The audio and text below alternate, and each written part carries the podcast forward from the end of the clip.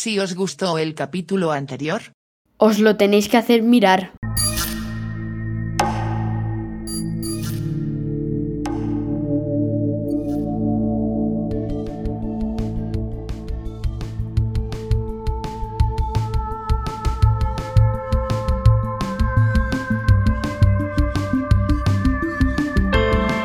bienvenidos a un podcast para siete películas.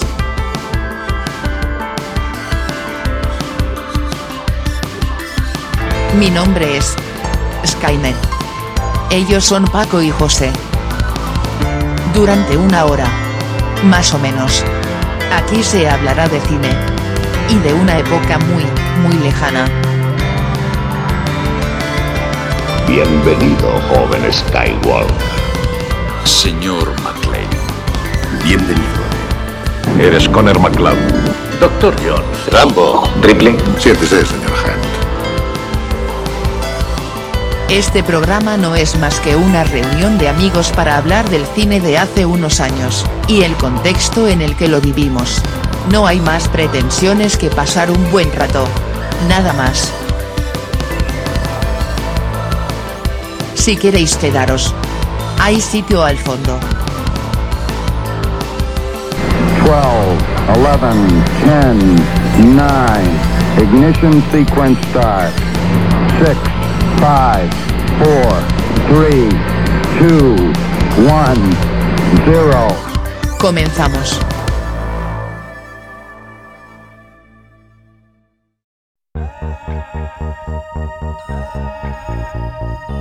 Fondo sonoro creado por la Sociedad de Música de Tunguska.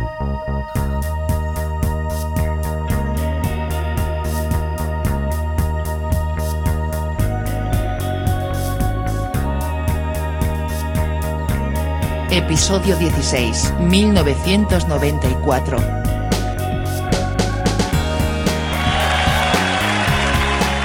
Muy buenas a todos, bienvenidos una vez más, un mes más, a vuestro podcast de películas de los 80, 90 en adelante. ¿Cómo estamos, Paco? Hola José, pues muy bien.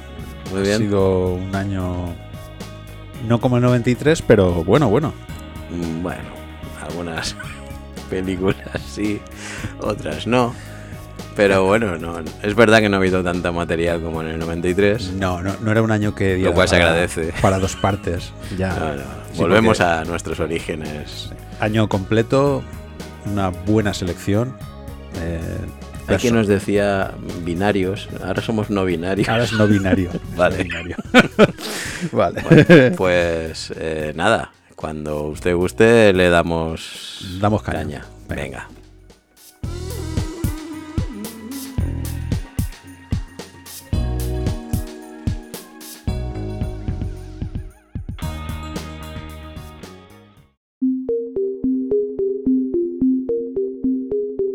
Ahora vamos a ponernos en contexto.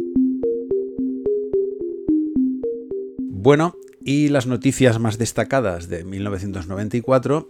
En España, el 27 de enero se produce una huelga general con un seguimiento bastante irregular. Un incendio destruye el teatro del Liceo de Barcelona. Es liberada de su secuestro la farmacéutica de Olot, después de 16 meses de secuestro, uno de los más largos que se recuerdan. El Banco de Santander compraba esto, en detrimento del BBVA. El show debe continuar. El exdirector de la Guardia Civil, Luis Roldán, se fuga, lo que dará lugar a un terremoto político con la dimisión del ministro Antonio Asunción. Por cierto, de mi pueblo, de Manises. Ahí está, cuando se dimitía. El, el único ministro que ha dimitido en la vida. En noticias internacionales, en el mercado de Sarajevo se produce un ataque serbio con morteros, matando a 79 personas. Este hecho hará que Estados Unidos comande un frente común contra Serbia, para vergüenza y escarnio de la Unión Europea que hasta ese momento lo único que hacía era reunirse. Un misil derriba el avión donde van los presidentes de Burundi y Ruanda. Esto desencadenará un genocidio en este último país, donde se calculan un millón de muertos. En Sudáfrica gana las elecciones Nelson Mandela, con lo que prácticamente acaba el apartheid. En Corea del Norte, la muerte de Kim Il-sung da lugar a la presidencia de Kim Jong-il. Las mascletas pueden continuar. Se inaugura el Eurotúnel entre Gran Bretaña y Francia, una grandiosa obra de ingeniería de 35 kilómetros y 200 metros de ancho. En Berlín, las tropas de Estados Unidos, Gran Bretaña, Rusia y Francia abandonan sus posiciones. La caída del muro de Berlín pues, prácticamente es que hacía absurda su presencia. En el circuito de Imola muere en un accidente el piloto brasileño Ayrton Senna, tres veces campeón del mundo. Se estrena la serie Friends, con gran éxito. Una de las mejores que he visto yo en mi vida, tipo comedia. Se puede decir, bueno, yo lo recuerdo porque se puede decir porque ahora mismo es blanco de las iras del actual corriente censora que hay ahora. ¿Por qué? Porque no había diversidad. Sí, es, es lo, que no hay la- la estrella- lo que no hay estrellat. La están reponiendo en un canal de estos de tres media, si queréis verla. Yo he visto un Sí, capítulo está ahora en HBO. Y, y tal. Eh, y es que es, creo que la han puesto ahora en Netflix. es blanco de las iras. O sea, ahora, el otro día. Es ridículo, pero si solo es. Bueno, pues yo lo recuerdo por eso. Pero, José, la noticia bomba de ese año se produce el 3 de diciembre en Japón, donde sale a la venta la PlayStation 1. Uff, historic moment. Increíble, Madre mía, qué tardes, eh. increíble. O sea, ese momento no sabíamos lo que nos venía encima. escucha, regalo de mi novia. Madre mía, no, no sabía lo que hacía. no sabía lo que hizo. Yo, vamos a ver, la 5 estará muy bien, la 4 estará muy bien, pero como la 1 y la 2, Nada, olvídate. nada, Olvídate. nada, nada, nada. Y lo bonito que era ponerle. Bueno, esto no debería decirlo, ponerle el chip. No, a ver, eso es lo que tú ibas a la tienda 25 pesetas y costaba el chip. oye, ¿me puedes poner el chip multifunción para poder ver mis copias de seguridad? Eso es lo que tú tenías que decir. Claro, claro. Y decían, hombre, si es para eso, sí. Hombre, si es para ver tus copias de seguridad, por supuesto. En fin, eh, sale en Japón esa Navidad, eh, arrasa, arrasa con todo y hasta el año siguiente nos saldrá en España. Ya lo recordaré el año que viene. Yo no sé si puede, se puede considerar la mejor, la mejor consola de esa época. Yo creo que sí. Estaba, la, estaba, de- la, estaba la Nintendo, estaba la Mega Drive. Pero yo creo que ninguna llegaba, a, A ver. por lo menos a la altura de los ver, juegos y- que había en Play. Y, y esto era un debate que teníamos en la época, me acuerdo. ¿El chip multifunción eh, le convenía a Sony? Mm, Pues se, se, se hartó de vender consolas, ¿eh? eh, en fin. eh, El no- problema era el, el problema en las empresas de videojuegos. Son las que pagaban el Claro. plato. Pero a Sony como tal, encantada de la vida. Yo, en fin, es que, bueno, ya recordaremos porque sale en Japón esa Navidad, esa Navidad arrasa en Japón y hasta el año siguiente nos saldrá en Europa. Ya lo recordaremos. Bueno, y con esto el año 94. Perfecto, muy bien, gracias, como siempre, Paco. Venga.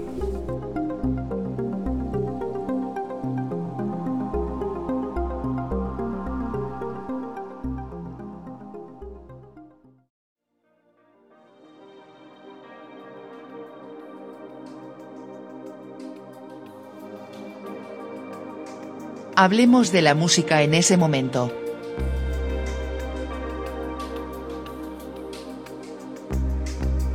Vale, eh, estamos en 1994 y este año una danesa llamada Sunny Charlotte Carlson, o lo que es lo mismo Whitfield, sacaba al mercado una de esas canciones eh, que hasta tú que me estás oyendo has bailado alguna vez, aunque sea con la cara como un tomate.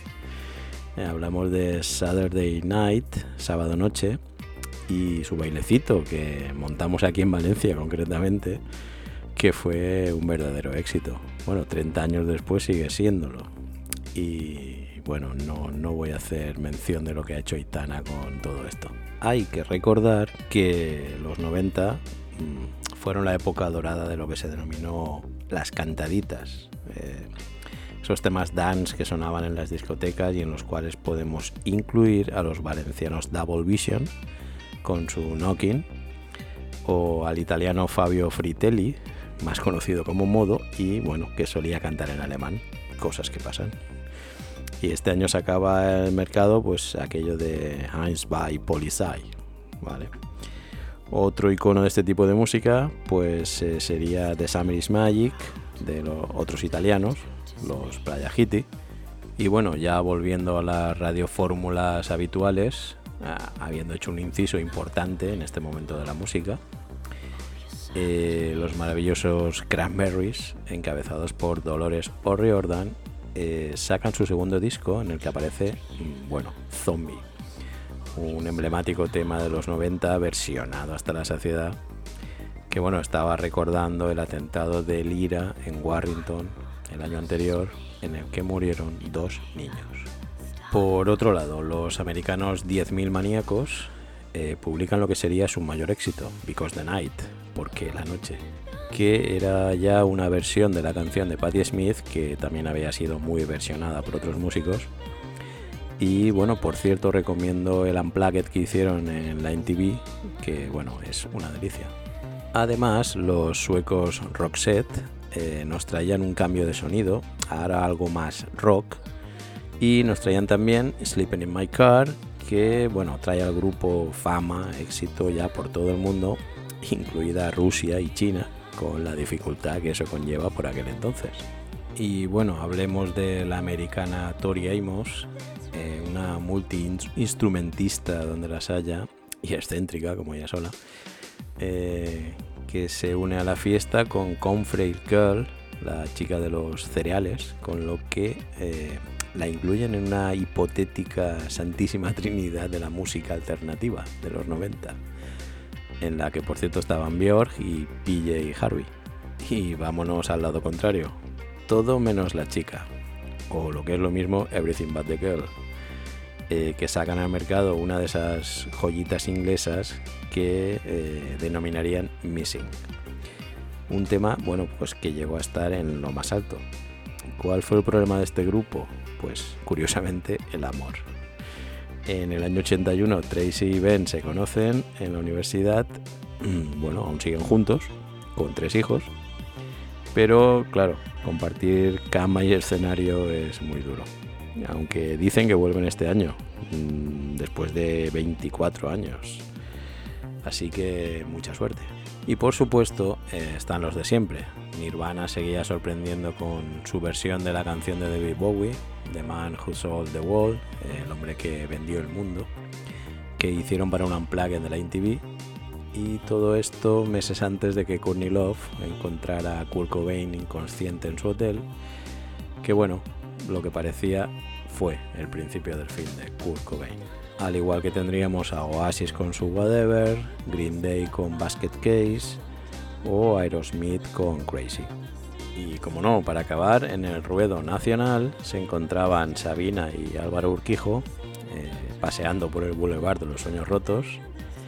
Tenemos una Mónica Naranjo muy blandita aún, que tendría que explotar en tres años, con su siguiente disco. Los Suaves, estos nunca han sido blanditos, el grupo de los hermanos Yossi, que sacaba su sexto álbum.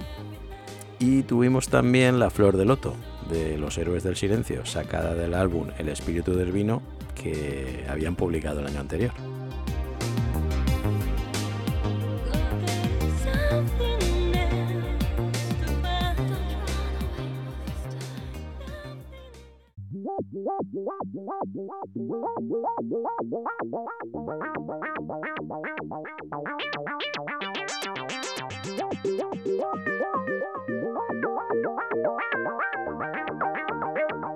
Y ha llegado el momento del cine.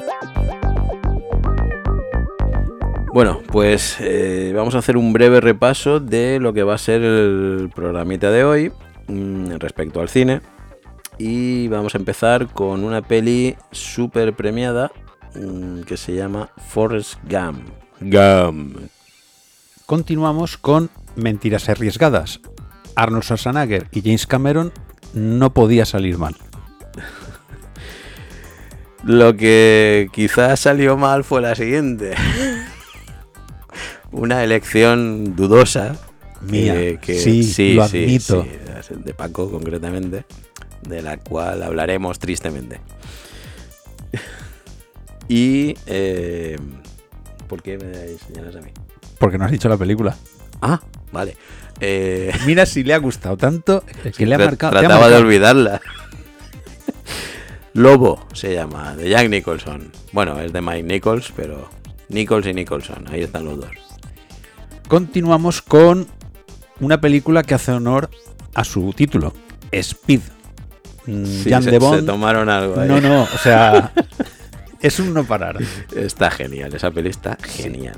Igual que está genial la siguiente, elección mía, casualidad, pero se llama Stargate y ha dado origen a un universo de cintas, de... La verdad es que sí, yo no, no sabía que tanto. Sabía de la serie, pero películas, tanto, tanto, series, tanto. hay de todo. Hay hasta, cómics. hasta novelas, sí, Sí, sí. sí. Bueno, continuamos con. Bueno, nos ponemos pastelete y un auténtico pelotazo que, en fin, no sabe nadie cómo tuvo tanto éxito, pero la película está muy bien. Cuatro bodas y un funeral.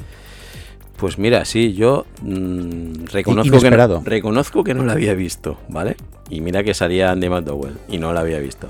Y oye, muy chula, muy chula. Sí, lo Se pueden comentaremos. sacar cosas chulas. comentaremos, mm, en fin, de las películas que se podrían hacer ahora no. En fin, ya lo comentamos. Y bueno, acabaremos, pues fíjate, con el señor Tarantino y Pulp Fiction. Su obra maestra. Probablemente la, la única película en el cine de la cual me he salido. Bueno, en fin, Pero no por la película, ¿vale? nadie, nadie es perfecto. No, no, no por la película. Bueno, pues nada, empezamos. Empezamos ya.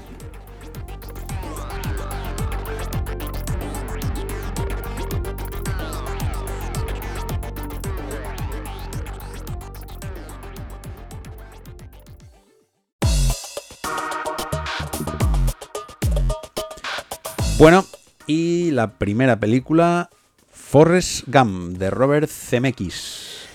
Eh, o lo que es lo mismo, un repaso, ¿no? A la historia, a la historia reciente de los Estados Unidos. Eh, sí, sí. Cuento así más o menos la sinopsis, sería pues la película es un recorrido por la historia de Estados Unidos reciente. Del 45 al 82, creo que era. Sí. En paralelo con la vida de Forrest Gump, un chico de Alabama con un, a ver, retraso mental, pero que no le impide vivir los principales acontecimientos en primera persona. Bueno, esto, esto realmente era una novela, una novela de un tal Winston Groove eh, del 86. Pero aquí Robert Zemeckis se tomó unas ligeras licencias y bueno, aquí lo hace un poquito más tontito el personaje principal. Pues no era, era bastante más listo en la novela. Pero bueno, Robert Zemeckis, a ver, te puede gustar más o menos. Hay que reconocerle al tipo que nos ha dado grandes películas, Regreso al Futuro, Contact, la de Náufrago, aquella de Tom Hanks. A mí es que Robert Zemeckis me han gustado casi todas. No sé si Mm, alguna Yo discrepo, no, no. Hay, hay- las que me han gustado, me han gustado, pero no hay, pero hay muchas que no, ¿eh? Hay muchas que no. Tenemos la música. Uf, La la música, música. es Alan Silvestri, colaborador habitual de CMX, por cierto. Mira que se pone, esta música se pone en, en- Eh, se pone en y todo, se pone en cualquier Es- es- presentación sí, que hagas sí. casera o lo que sea, tú la metes. De hecho, Bueno, me em- acuerdo de un amigo que nos hizo. Él tocaba el piano, tocaba esta en su casa. Yo fui a, a verlo, tocaba esta entradilla en el piano. Y la tocaba muy bien. Y eso, y vamos, te caía la lagrimita y todo. Sí, sí, no, es no. que te acuerdas de la pluma dando vueltas y eh, hay cosas muy icónicas en esta Aparte de Alan Silvestri, el disco de la banda sonora vendió 8 millones de copias. Es que es una recopilación de prácticamente toda la, toda la bueno, música de esa época. Claro, es que. eh, Muy buena eh, selección, ¿eh? Independientemente de la banda sonora eh, de, de Alan Silvestri, luego está pues todas las canciones, ¿no? Que se ubicaban en, en cada tiempo concreto en el que se desarrolla la, la película. Muy buena banda sonora. Y los protagonistas. Ajá. Eh, bueno, Tom Hanks, obviamente. Tom Hanks se marca aquí. Que yo no lo concibo sin otra voz que la de Jordi Bravo. La verdad es que Sí. aquí hace un trabajo Es excepcional. Es- sí, correcto, esa es la palabra. Es, es mm, fantástico, vamos. Sí, porque tienes que cambiar de registro. No es el doblaje que haces en otras películas de él. Tienes que, digamos que bajar un poco. Y Ah. darle esas entonaciones de, de soy un poquito retrasado, pero no soy tonto. Claro. No sé. Además, lo, ¿sabes lo, lo- lo guay que tiene Tom- que tuvo Tom Hanks en esta peli. Que ganó una pasta porque en vez de subirse el sueldo, lo que dijo fue porcentaje no de tuvo taquilla. sueldo. Porcentaje de taquilla. Exacto. Que se la juega. Hombre, sí, pero claro, vio lo que vio y dijo, esto Algo vería, dijo. "Mm". a mí porcentaje Sí, de sí, taquilla. ¡Pam! Pasterada. Y luego tenemos a Sally Field. Siempre buena, siempre bien. Sí, siempre Ese correcta. personaje.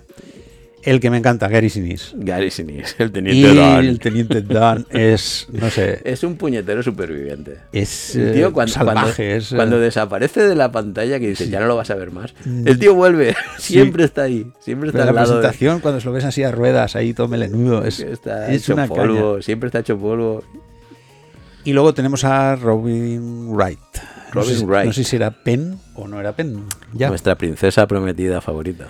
vaya. Lo hace muy bien, ¿eh? Lo hace bien. Sí, porque aquí, a ver, a mí lo que me. Una de las cosas que más me gustó de la película es el contrapunto entre una persona que todo el mundo no da un duro por él, porque es, está retra- tiene un retraso mental, etcétera, Y ella siempre y la ella va de espabilar, o sea, va de, de persona que quiere vivir. Muy que- happy, muy happy. y al final la vida, pues, La los lleva por un sitio a cada uno, aunque luego se reencuentran, pero. Mm, Pero es ella la que tiene que acudir a él. Exacto. Exacto. sí. Él es una persona entre inocente, pero le van pasando cosas porque, no sé, porque es buena persona. Bueno, también, a ver, créete todo lo que te puedas creer de, de esa vida, ¿no? Quiero decir, realmente es todo muy ficticio para apoyarse y dar cabida a todos los acontecimientos históricos por lo que él pasa. Quiero decir, una persona Sí. no le va a ocurrir todo eso. No, lo que pasa es que, Pero, bueno, él- eh, pero CMX se apoya en quieres- eso. claro, quieres hacer un recorrido eh, por toda la Es historia. que sale en todas partes. Claro, pero sale con Elvis, sale con Kennedy, sale con el, el presidente Johnson, con Nixon, con Lennon. Claro, O sea, el tío. eh, luego aparte, como tecnológicamente ya se podía insertar una persona en imágenes históricas, que eso fue un punto de la película que... mira, yo ahí tengo que decir una cosa. eh, en su momento me parecía un espectáculo. Esa, esa conjunción de Sí, sí, sí. utilizar el ordenador para. con imágenes antiguas, de archivo, meter. Lo que pasa es que ya hoy en día canta mucho. A canta ver, mucho. eh, el efecto de esa época y lo de, por ejemplo, Gary Sinise sin piernas, Sí, no, eso está genial. Eso Ojo, está. Eso, eso que sigue tú lo veías y dices, genial. ¿cómo puede ser? Sí, Aparte, creo que ¿cómo le se, ponían una, le ponían, lo leí por ahí que le ponían una, una manta Sí, es, azul es- o algo no, así. no, es que eh, era mucho un- más fácil como después. un croma. yo lo vi en Walking Dead, en un cómo se hizo, que es, eh, te ponen como una como un pantalón, o sea, de la, de, de la parte que tú quieras cortar de la pierna, Sí, sí. te ponen un pantalón del, Del color del adecuado color para después. croma. Y entonces ellos, a través de ese croma, lo pueden borrar. Y luego fotograma a fotograma van insertando el fondo, que eso tiene un trabajo. Eso tendrá un trabajo increíble. De hecho, estamos hablando de, de la industria de la Can Magic, ¿eh? O sea, no, no hablamos Pero de aparte, cualquier... el- hay una escena que me impresionó, yo no sé si sería real, todos los helicópteros despegando a la vez, Ajá. luego el tema de las explosiones, cuando él está rescatando a los compañeros, está muy bien hecha. ¿Sabes dónde también hicieron un trabajo impresionante? Cuando, cuando él está en la manifestación esta pacifista que le hacen Sí. hablar, que dices, hostia, toda la plaza aquella de, de- Entiendo que sería la de Washington, ¿no? Sí, es la de Washington. Es la de Washington. Pues eh, todo eso realmente eran 1500 actores que les decían, ahora poneros todos aquí, y lo grababan. Ahora poneros más para allá, Claro, y lo lo, que- grababan. lo que y manda- luego juntaban todas las secuencias, parecía que estaba la plaza llena, que está muy bien hecho, Lo que manda es el plano, Lo que más, está, está muy bien hecho y, y- y- pero vamos, eh, lo que es el ingenio, ¿eh? Es una cosa. a la fuerza Orcan. Y lo del ping-pong, por ejemplo. El tío Ay, dándole a cara al ping-pong, que, que- que no le está dando nada, pero Nada. parece que esté jugando al ping-pong como un No, no, pero es que siempre le va la pelota y dices, no puede ser. Muy bien. Eh, lo que me llamó la atención es un dato, lo de los cinco bancos. El banco donde él se sienta, que se pone a hablar con la gente al principio, donde sigue Que hablando. apareciendo que van a apare- personajes. personaje, lo de la caja de bombones. Se hicieron cinco bancos. ¿Y eso? Pues no sé, porque irían filmando. De hecho, uno está en un museo, el otro está en el Smithsonian, un- En Otro museo. Dos en la Paramount y el último se lo quedó un guardia de seguridad. de la película. Que le llegaron ofertas, le llegaron a ofrecer medio millón de dólares por el banquito. Hostia, yo lo vendo, ¿eh? Que Yo dices, lo "No, si vendo". lo pongo en eBay, me, me- me forro. Digo, bueno, era un banquito. Pero lo tiene él porque se lo llevó así de Strangis. o- No, porque no, eh, eh, se ve que era que, oye, ¿ha sobrado este? Bueno, pues llévatelo, para ti, para el chalet, no Vaya sé. limpiándome esto. Ah, vale, vale. Medio millón, no veas. Joder. Pues nada, estamos hablando de una peli de seis Oscars, ¿eh?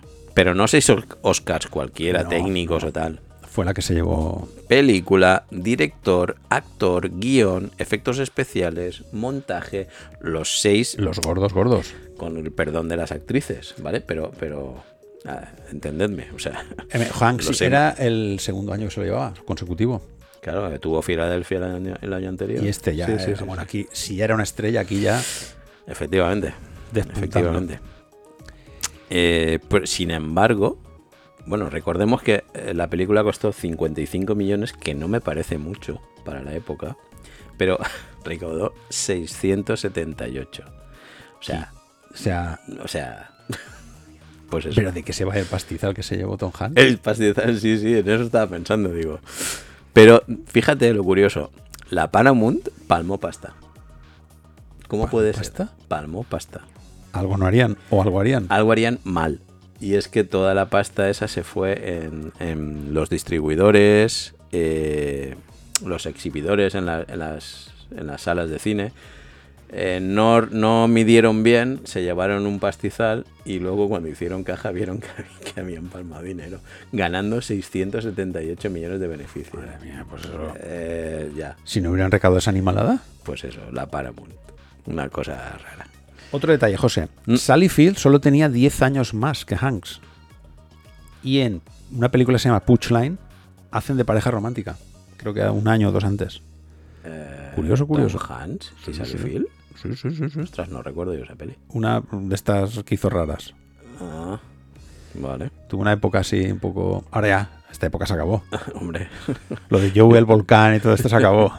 Y Splash y todo esto. bueno, esas, esas en su día Sí, tuvieron no. su, su Yo, cosa. pero yo sigo diciendo que la mejor de Tom Hanks es Despedida de soltero.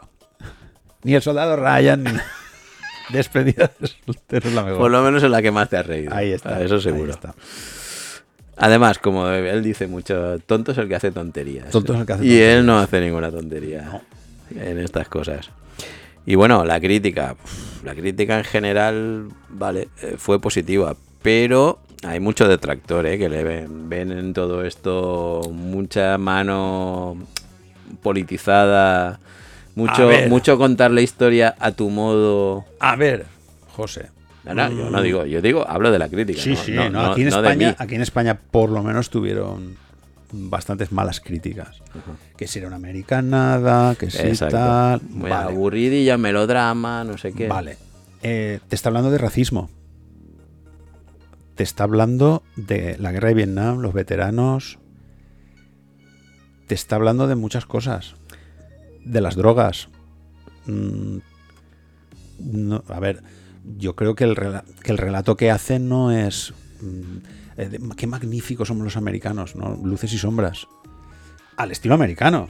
Quizá la forma de presentar los presidentes o, o darle o hacerle partícipe de la guerra de Vietnam eh, para enfatizarla un poco en positivo, no lo sé, no sé muy Sí, bien no, en qué a- sentido, pero A ver, lo que parece es que eh, el personaje Forrest Gump va a la guerra como si fuera...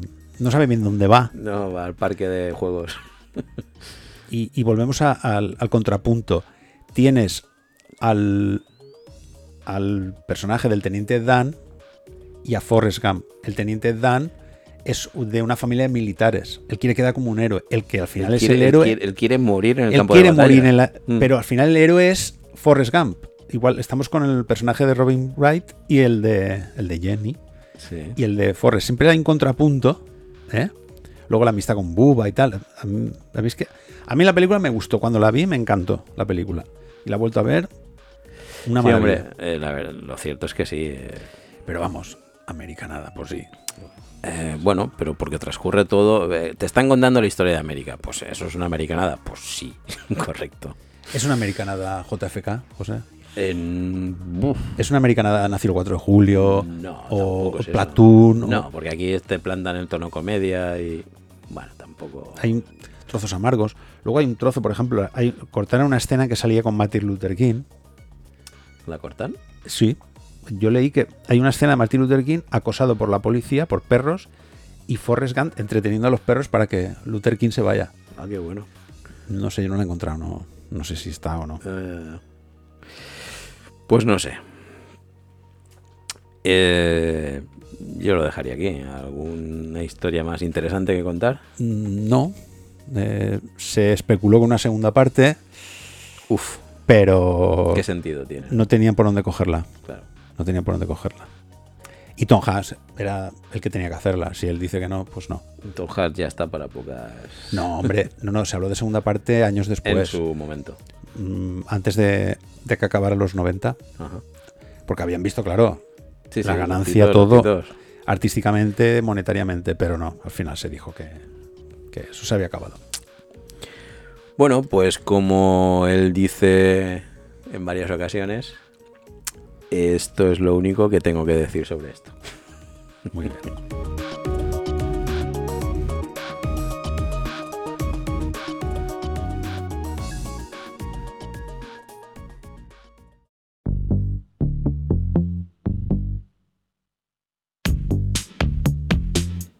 Pues nuestra segunda película se trata de Mentiras Arriesgadas, con el tío James Cameron eh, al frente. Al frente. Y como recordaréis, eh, el programa pasado hablamos de Schwarzenegger en El último gran héroe. Digamos que dijo, mm, Vamos a hacer las cosas bien. vamos a hacer las cosas bien, voy a reunirme con mi amigo James a ver cómo podemos reflotar estas cosas. Y bueno, echaron el resto. Aquí fue a saco. Hombre, 115 milloncejos, ¿eh? Hasta ese momento la más cara. Sí, claro, ya, ya, ya es dinero para lo que se solía manejar. Sacaron 380, que, hombre, está bien. Está bien, Pero, visto el presupuesto inicial, el pues presupuesto no es tanto. es que no escatimaron en nada. Yo, mm, o sea, documentándome, no sé, fue... Lo de los tres Harriers. sí, pero, pero es que es todo, o sea, helicópteros, camiones, limusinas, camioneta computerizada, un caballo, misiles Maverick, tres aviones Harrier, que eso ya es, bueno, Sí, sí. lo que hemos comentado. ¿Cómo será alquilar tres Harriers? No es irte a, a Avis, a... Quiero un coche, no sé... Nada, esto llamas. Oiga, ¿qué, qué le iba a decir? Necesito tres Harriers. ¿Qué quieres? ¿El depósito lleno? ¿Para cuándo lo quiere? No sé. Me Tele lo- Harrier, ¿Cuándo dígame. me lo devuelves? Pero con toda la gasolina, ¿eh? Eh, sí, sí, eh, no sé. Pero además que, es que no se escatima. O sea, lo notas, lo ves. Es una película que se nota que... Bueno, a ver, ¿todo esto para qué? Pues yo te lo explico. Mm, tenemos a Harry, Arnold Schwarzenegger, que es un espía americano que, bueno, oculta su profesión, entre comillas, a la familia, pues, eh, pues no sé, evidentemente, pues para protegerlos y tal.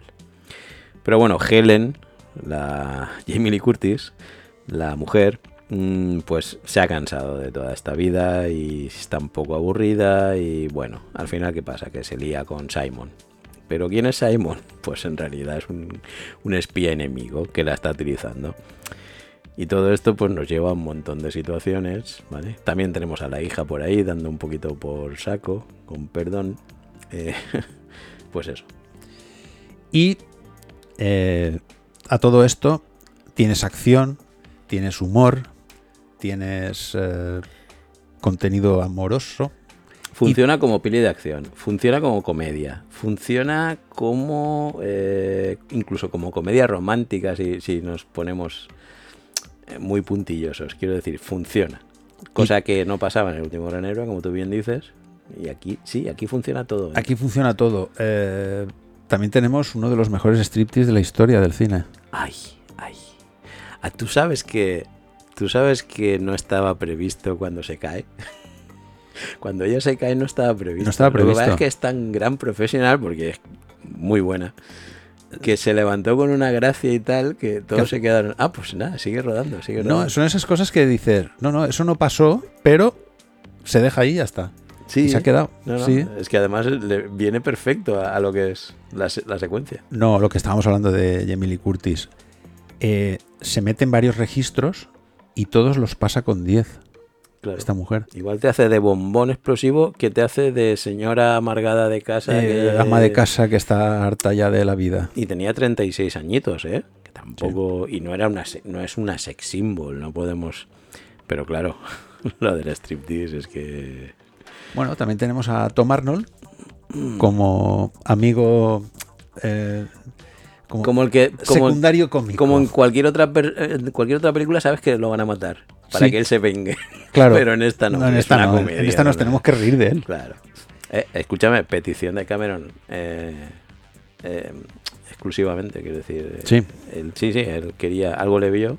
Pues yo pensaba que era Bill Paxton, Mm, No, Bill Paxton también. habitual en las películas. pero necesitaban necesitaban a alguien que estuviera al lado de Schwarzenegger y, no sé qué vería en él, pero, pero- Tom Arnold, eh, digamos que es un equivalente a en Danco Calor Rojo y en Belushi. Es como un contrapunto de los dos. Sí, Lo que pasa es que aquí son más, simpático, ¿no? más- Tenemos a Charlton Heston ahí en un papel corto pero intenso. Dicen, dicen que es un homenaje a de Cameron a Nick Fury. A Nick Furia, de- sí, de sí, Marvel, sí, ¿no? sí. Podría ser. Y a Tía Carrere. Tía La- Carrere. La, típica belleza asiática. Impresionante. Esa sí, mujer. muy televisiva, eso sí. Sí, pues no había hecho así nada más. Yo la veía en una serie de vez en cuando, de estas que ves, eh, Ah, sí. porque la, la de Cazatesoros. Tenía un, su- eh, un Indiana Jones. eh, Una Indiana Jones de de, cartón de- piedra. de Chichinabo. sí, de, de mucho Pero, peplo. Sí. bueno, pero oye, para pasar el rato.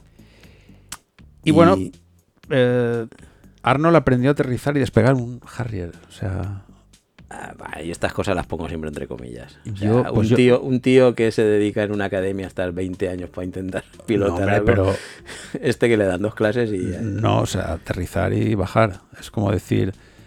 Es que yo me veo mucho a Arnold Schwarzenegger de sujétame el cubata. Es que es una cosa que me lo veo. Sujétame el puro, ¿no? Sujétame el puro que ahora vengo.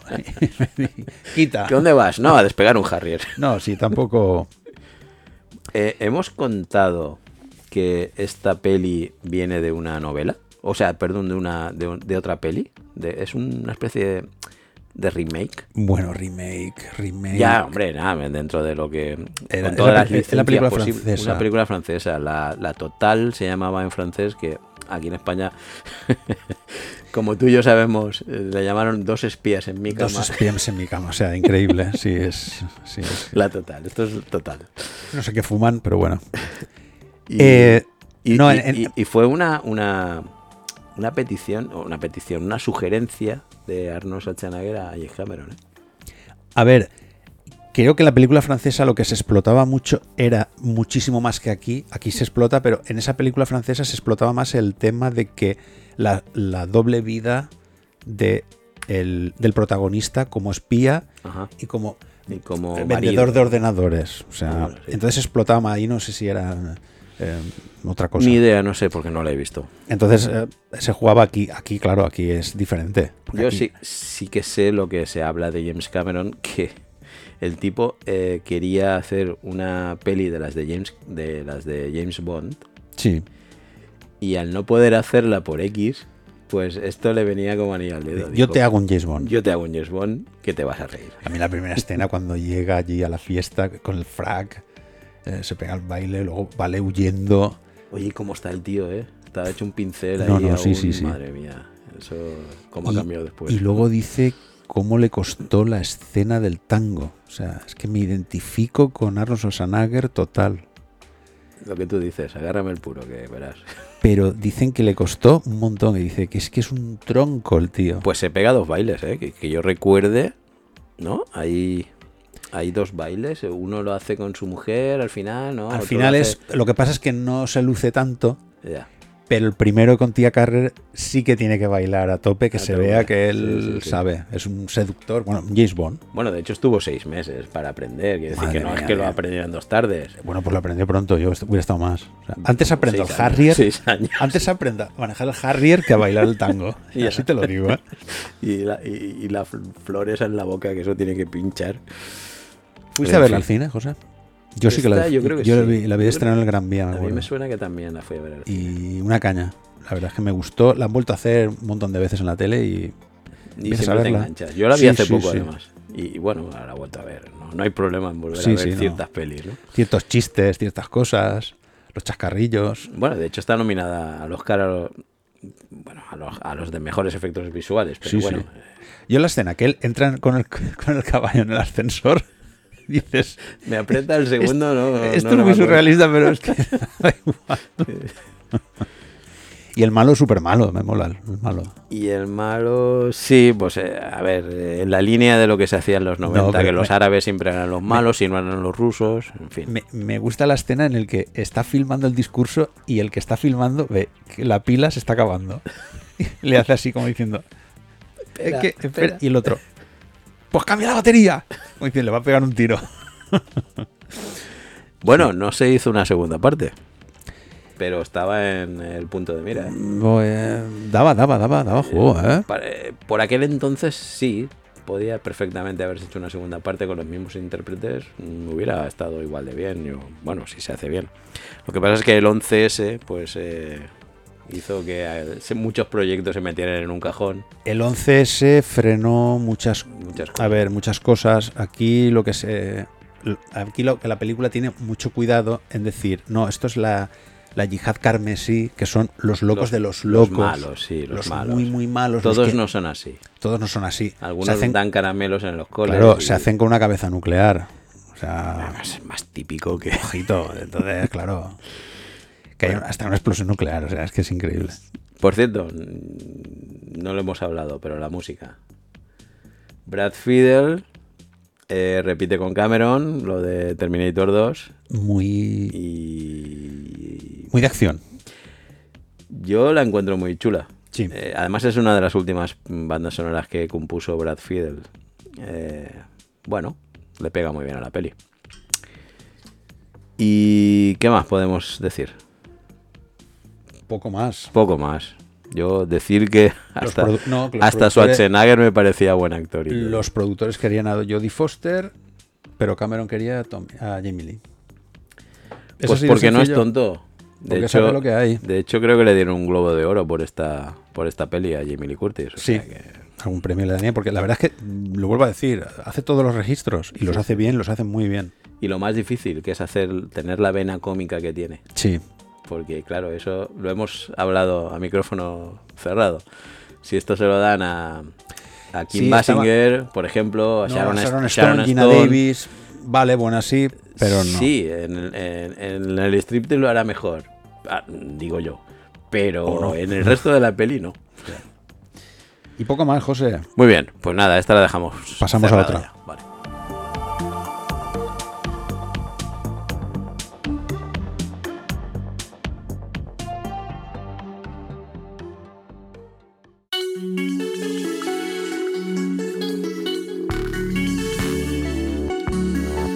Bueno, y ahora vamos con una selección personal, la mía en concreto. Tenemos Lobo, de Mike Nichols. Quiero que la toméis así como versión personal de Paco. Es mía. Vale, eh, hacemos una pequeña sinopsis porque yo sé que esta película mucha gente no la ha visto. Vale, nos ponemos en No la extraña. piel de Will Randall, en este caso Jack Nicholson, pues un ejecutivo de mediana edad, bastante apocado, buena gente, que tiene un accidente en la carretera donde atropella a lo que parece un perro. Al salir del coche, ese perro le muerde, comprobando que es un lobo. Eh, a partir de ahí, el señor Randall irá sufriendo una serie de cambios físicos, Sí. psicológicos y en su vida. La metamorfosis de Kafka. Ahí lo dejo. Y bueno, tenemos de estrella a Jack Nicholson. Y José, ¿qué te ha parecido la película?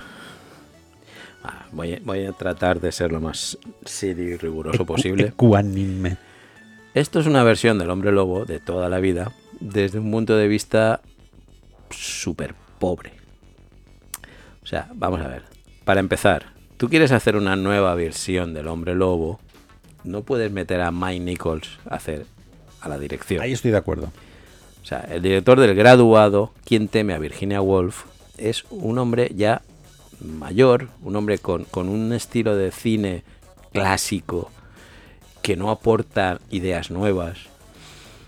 Eh, Ahí puedo estar de en su carrera ha ido siempre de más a menos, ¿vale? De hecho, ganó un Oscar por el graduado en, en- cuando yo era pequeño. 1967, no habíamos nacido aún. Pues eso. Entonces, para mí esta película está súper sobrevalorada. ¿Vale? Eh, A ver, la película. Eh, yo es que pienso que no es una película del hombre lobo. No es una película del hombre lobo. Ahí la gente se equivoca. pues sale el hombre Utiliza, lobo. utiliza el hombre lobo, pero utiliza el lobo hombre. O sea, es una crítica al hombre. Con la figura del lobo por el medio.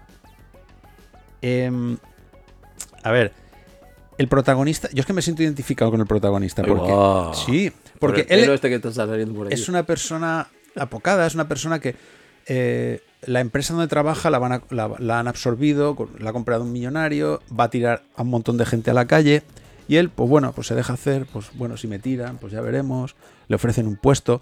El, el segundo de él en la piel de James Spader, que aquí hace James Spader, total. Le- sí, sí, sí. Eso sí. Le come la tostada, ¿no? Eh, haciéndose el, el minso, pues entonces coge y, Mira que me cae mal, ¿eh? James Spader Es que me aquí, cae cada además, vez es peor. que es con- en Desde- concretamente aquí es que hace el papel que le toca. Sí, sí, sí. Yo desde que, la- desde que lo vi, posiblemente por primera vez, en La chica de Rosa, eh, allá en los 80 y algo, ¿vale? Que ya hacía de capullo integral. Sí. Desde ahí para acá, Bueno, menos ahí- en... ahí me- hay algo escúchame, menos en Stargate, que hace un papel razonable, Sí. siempre hace lo mismo. El Eh, tipo, hay- no, en Stargate no, hace- pero Stargate ya vendrá. Bueno, lo que estaba diciendo de el papel. Él le muerde el lobo y él se convierte en otra persona. Se convierte en otro lobo de los que él está rodeado, de los que vemos. Esa es lo que. Es como la, la canción de la Unión. eh, la luna llena sobre París ha transformado en hombre a Denis. Mm, digamos que él le entra como un, un instinto Entiendo, entiendo lo que dices. ¿sabes? Ya él no es el hombre lobo, podía haberle picado una, una araña y transformarse en Spider-Man. Es ese tema de decir, eh, le ha entrado la fiereza, le ha entrado el, el- lo que es el hombre, para el hombre. O sea, el otro día venía una, una- una noticia en el periódico, una persona, un, un trabajador de 57 años de una multinacional, no voy a decir el nombre para que no quiero hacerles publicidad, lo tuvieron que readmitir porque lo habían despedido por la edad, o sea, directamente. Ujú, Sí, lo oí. Pues a lo mejor Mm. es un Bill, un Bill Randall de la vida. Quiero decirte, sin, Sin pelo. pelo, ahí está. No, mira, yo, desde mi punto de vista, ¿eh? yo respeto todas las opiniones y mucho más la tuya, pero mm, yo fui perdiendo el interés. Antes de la primera mitad, porque eh, arranca bien, arranca bien que, bueno, te puede llegar a interesar toda la historia que le está pasando, personal y demás. Pero luego ya empieza con el tema del lobo. mm, Estoy de acuerdo contigo en que el director no era el más apropiado. Y más cuando te enteras que se la ofrecieron a Stanley Kubrick. uf, Que le hubiera dado Otro aire, pues seguro. Seguro Otro otro aire, aire. seguro, claro, hubiera sacado más partido, etcétera, etcétera. Él ya había trabajado con, con Jack Nicholson. Sa- ¿Sabes que sabes lo que yo lo, lo que yo salvo, o sea, lo que lo que creo que salva a la película, si algo la salva, desde mi punto de vista, son los actores. Sí. El O sea, elenco los actores son los que es hacen que tú inigualable. la acabes de aguantar. Claro. Porque si no es por los actores, a mí la historia, en serio, ¿eh? es que mm, Estamos hablando de Jack Nicholson, Michelle Pfeiffer, Christopher Plummer y eh, nuestro amigo James Spader. Es que Michelle Pfeiffer, mira, yo te soy sincero, Michelle Pfeiffer para mí es lo mejor de la peli, desde mi punto de vista. O sea, yo Jack Nicholson probablemente es de los papeles en que menos me, me- Pero no es culpa suya, no es culpa de Jack Nicholson, es culpa de, de su papel, ¿no? De su, de su... Es que aquí Jack Nicholson Personaje. hace un, un personaje bastante comedido. Sí, claro, no estás, tú estás acostumbrado a otra cosa. Tú estás acostumbrado al Jack Nicholson de las Lucas This Week o de. Sin embargo, Michelle incluso. Pfeiffer, ¿eh? Eh, que no sé, le- le- la veo muy bien a nivel interpretativo. Es, me apetece ver cómo actúa. No- Y- no- independientemente de, ya sé lo que estás pensando, de su belleza y lo que tú No, quieras, no, pero lo hace ah, su muy belleza, bien. bueno, ahí está. O sea, es Lo hace muy increíble. bien. Además, aquí le pasa como el Lidia Con. Se lía con un lobo otra vez. Otra vez. Otra vez. Es que, señores. Yo lo que sí que quisiera es hacer un pequeño homenaje a Rogelio Hernández. ¿Quién es Rogelio Hernández? El doblador habitual de Jack Nicholson. De Jack Nicholson, de Paul Newman, Peter Sellers, Michael Caine, Marlon Brando, James Caan. Es una voz tan de toda la vida. Porque yo digo, es la misma voz que Paul Newman en el golpe. Es muy entrañable. La misma de Dennis Hooper en Speed, eh, ya, ya hablaremos. Que le da un aire así. Sí, es de lo mejor que había en España. Eh, ya nos dejó. Y bien, lo mejor de la película, José, va. Mm, Ya te Algo digo. bueno. No, Michelle Pfeiffer. Yo, mira, porque es que luego si La hablamos música de... de, Rimo Ricone. Mm, Sí, hombre, Ennio Morricone, quiero decir, más de 500 bandas sonoras el tío. Y aquí Dile, tampoco... ¿Cómo te metes en esto? Tampoco me dice, es que no me dice nada. no, no. Pero escúchame, tú hablas de partes de, de cosas positivas. Yo lo que veo es que el maquillaje es horrible, es, tre- es tremendo. Pero porque no quiere centrarse. Pues ojo. Hay eh, una imagen hacia el final de la película que aún estaba despierto, que, que enfocan al lobo aullando de, de cerca, Que se nota que es lejos. un muñequete. Es un Muppet, es, es un teleñeco, tío. Es que es, Pues es mira, que es detrás horrible. está Rick Baker. No, no, sí, sí, sí. Aullidos, Star Wars, el hombre americano Pues en Londres, aquí- thriller. Aquí tenía el mismo el mismo interés que, que- Película alimenticia. pues probablemente, o sea, Porque claro, no solo actores. probablemente esto sea de encargo ya está. Yo es que pienso que aquí el principal problema es el director. El director dijeron, no, ponemos a este tal, no. Y además, discúlpame, Michelle Pfeiffer que puede ver en Jack. Jack Nicholson, que tenía 57 tacos. Michelle Pfeiffer tenía 36. O Pero sea, ya- 21 años de diferencia. Pero no solo eso, sino en la película. En a la ver, no le pega mucho, no le no pega, pega mucho nada. el- la historia. No le pega sí. nada, es que no, es que está todo cogido con hilos. Me gusta la escena en la que él, ya se ha mordido y se acerca a los caballos. Eso me gusta. Y los caballos, como diciendo, si es que le tienen miedo, pero ¿por qué? Si yo, es instinto, esa. Y luego cómo él va, cómo se camela al millonario que ha comprado la, la editorial. Eso sí que me gusta también. O la escena cuando está, él escucha todo, lo huele todo. Eso, eh, otra cosa ridícula. ¿Tú te crees que puedes ir por la calle ahí levantando la nariz como si fueras un perro y que nadie te- se fije y te diga algo? Bueno, los perros huelen todo, ¿eh? Y cuando digo todo, digo todo. Me, me gusta, por cierto, el final cuando ella se aleja, ¿no? Que le dice al policía, oye, no, deja de beber tequila con no sé qué. no sé qué". ¿Y, ¿Y cómo lo sabe? ¿Cómo lo sabe? O sea, quieres decir que él no la muerde a ella, pero sí que, Sí. pero sí que se encama ahí el tío. Ah, ya, ya. Y solamente con eso ya también... En fin, yo la vi, en su, pri- en su época me gustó, me ha vuelto a gustar, lo siento, eh, lo que hay. Me parece genial y... Si y- no estuviera Jack Nicholson, yo creo que estaríamos hablando de otra cosa. Y si no hubiera estado Mike, Mike Nichols, pues también. De hecho, aquí Jack Nicholson estaba a seis añitos de acabar la carrera, ¿eh? Sí. O sea, le quedaba pues hacer Mejor Imposible y alguna cosita más, pero ya Él hizo hasta Infiltrados, ¿eh? hasta Los Infiltrados, y luego ya, hasta el 2010 creo que estuvo. Creo que, bueno, está de Alzheimer y, bueno, en fin, está fatal. Pues como van a cayendo todos. Es que es mayor ya, ¿eh? Mm. Y bueno, decir como anécdota que pues, costó 70 milloncejos, que ya está bien, ¿eh? Ojo. Yo creo que irían en el sueldo de él, porque... Y, Y se llevó 131. Nah, no llegaron ni a doblar. lo comido por lo servido. No Nunca llegaron a doblar. lo mordido por lo servido. Nunca mejor dicho, ¿eh? que chiste me ha quedado, ¿eh? Ah, nada, estás a tiempo de rectificar. Eh, ¿Sigues pensando lo mismo? A mí me gustó. No quiero Vale, obligar vale, a vale, nadie. ¿eh? ya, no vale. quiero obligar a nadie. Observamos el criterio de Paco. Muy bien.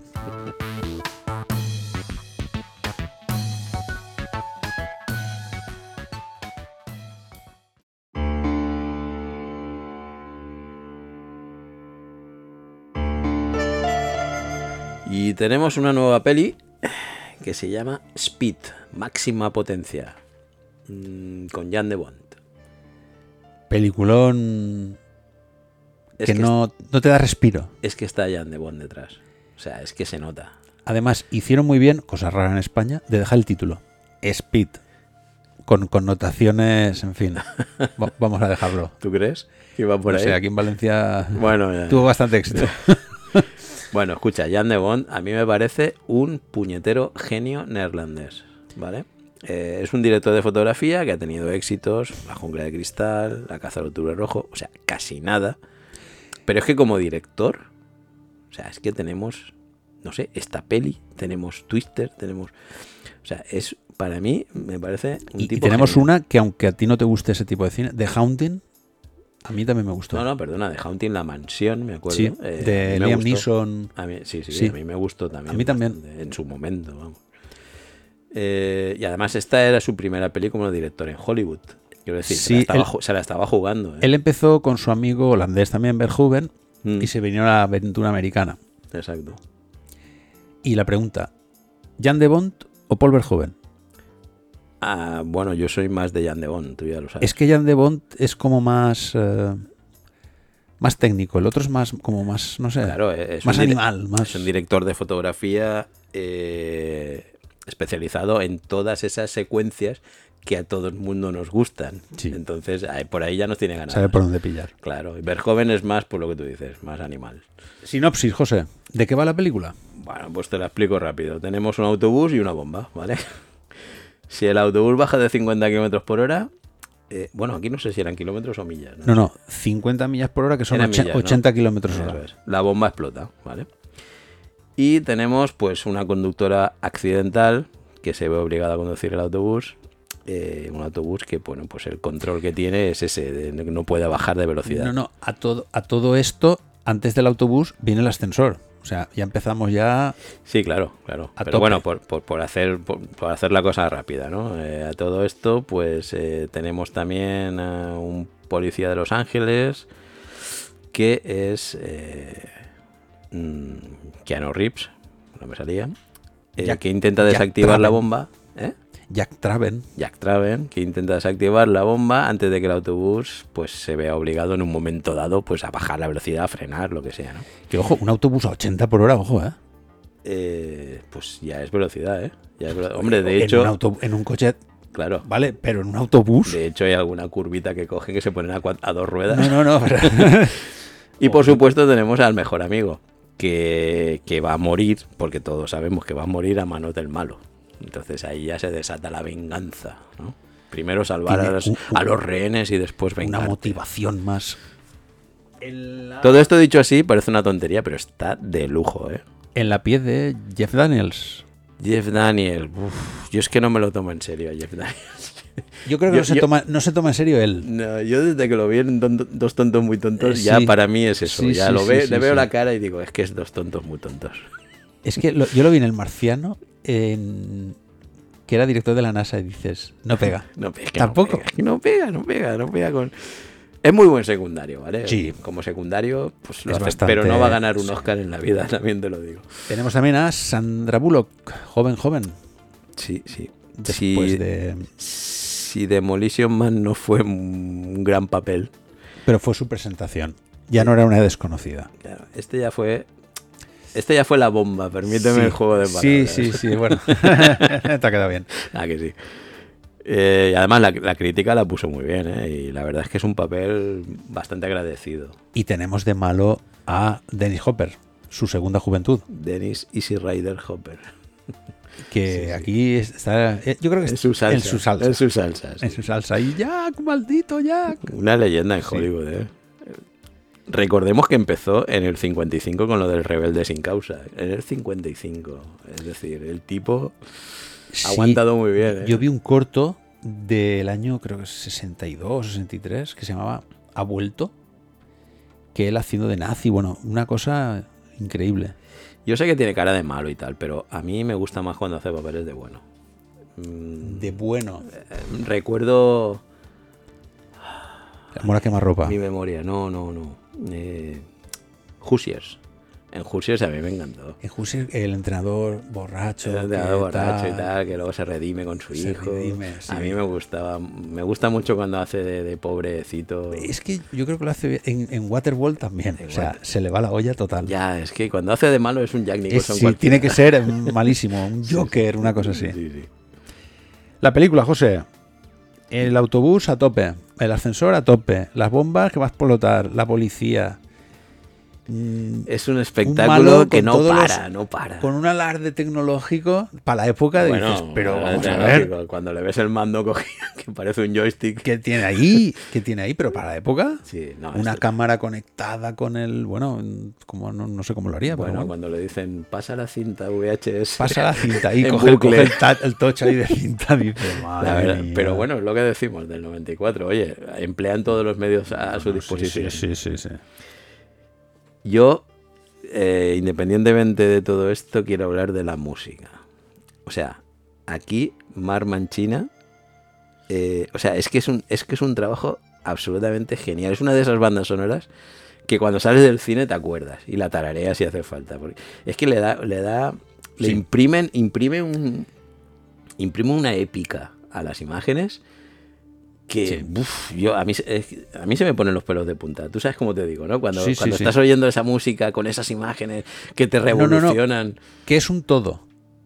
La música y la acción es un todo. es un todo. Le pega Encaja todo, perfecta. encaja perfecto, Eso sí. es. A mí me encanta, me encanta la música de esta peli, buah, me pone a 100.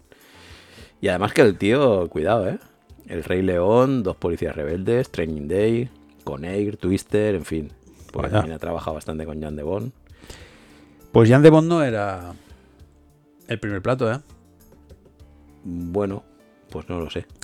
John McTiernan, Rennie Harlin, Tarantino. Ah, Tarantino, aquí no Tarantino aquí que no se dedique a hacer de No y de... cola. No le pega, no le pega. John McTiernan sí. John McTiernan, de hecho, a ver, no sé si estarás de acuerdo conmigo, pero podemos considerar una jungla de cristal en un autobús. Así como se han hecho en un, en una, en un tren, o se han hecho, ¿sabes? Ya, pero es que aquí... En un avión, o sea, en un la- barco. La, gracia de Jungla de Cristal es que vas eh, eliminando terroristas. De una manera. Aquí no, aquí es sálvalos y luego ya veremos. Ya, pero tú, plantéatelo por un momento. Mete a Bruce Willis ahí dentro. Sí, le Yo es pega. que lo, yo lo veo, Le ¿eh? pega, le pega, yo le lo pega. veo. Para mí, vamos. No el personaje de John McClane, porque este sabe de bombas, sabe Pues de escucha armas. una cosa, pues a mí me re- a mí eh, Keanu Reeves, eh, nuestro Neo Wick, Neo Wick. Neo está. eh, a mí me recuerda perfectamente a, a lo que le pasó a Bruce Willis. Quiero decir, un tipo que viene de hacer películas eh, romanticonas, Luz de Luna en caso de Bruce Willis, todas estas cosas que hizo y luego empezar a hacer cine de acción. Es que, me, es que para mí empezó como Bruce Willis en esta peli. Sí, porque él antes no había hecho así, había hecho cosas extra- había hecho pues, pues los típicos de, de domingo por la tarde. Sí, no, no. Entiéndeme, entiéndeme. Habrá hecho alguna buena, pero que, que, No, no, no, pero que estaban, no se decantaba por la acción. estaban cachillados de chico guapete, Exactamente, eso es. de, de pibito, de sí, de Bruce- película de Bruce amor. Willis, ¿cómo empezó? Empezó igual. Luz de luna, Luz sí, de sí, sí, luna Y, y lo de lo de citas ciegas, que no sé si fue por la época. Y aquí, pues, eh, oye, se desata el tío. Tres nominaciones al Oscar. Montaje, sonido y... mo- y son- tres nominaciones. Yo tenía, Tres son- nominaciones, y- pero efectos sonoros. realmente dos Oscars al mejor sonido. ¿Vale? Sí, porque es que, vamos, es espectacular. Yo es que esta, no sé si la vi en el cine, es que no me acuerdo.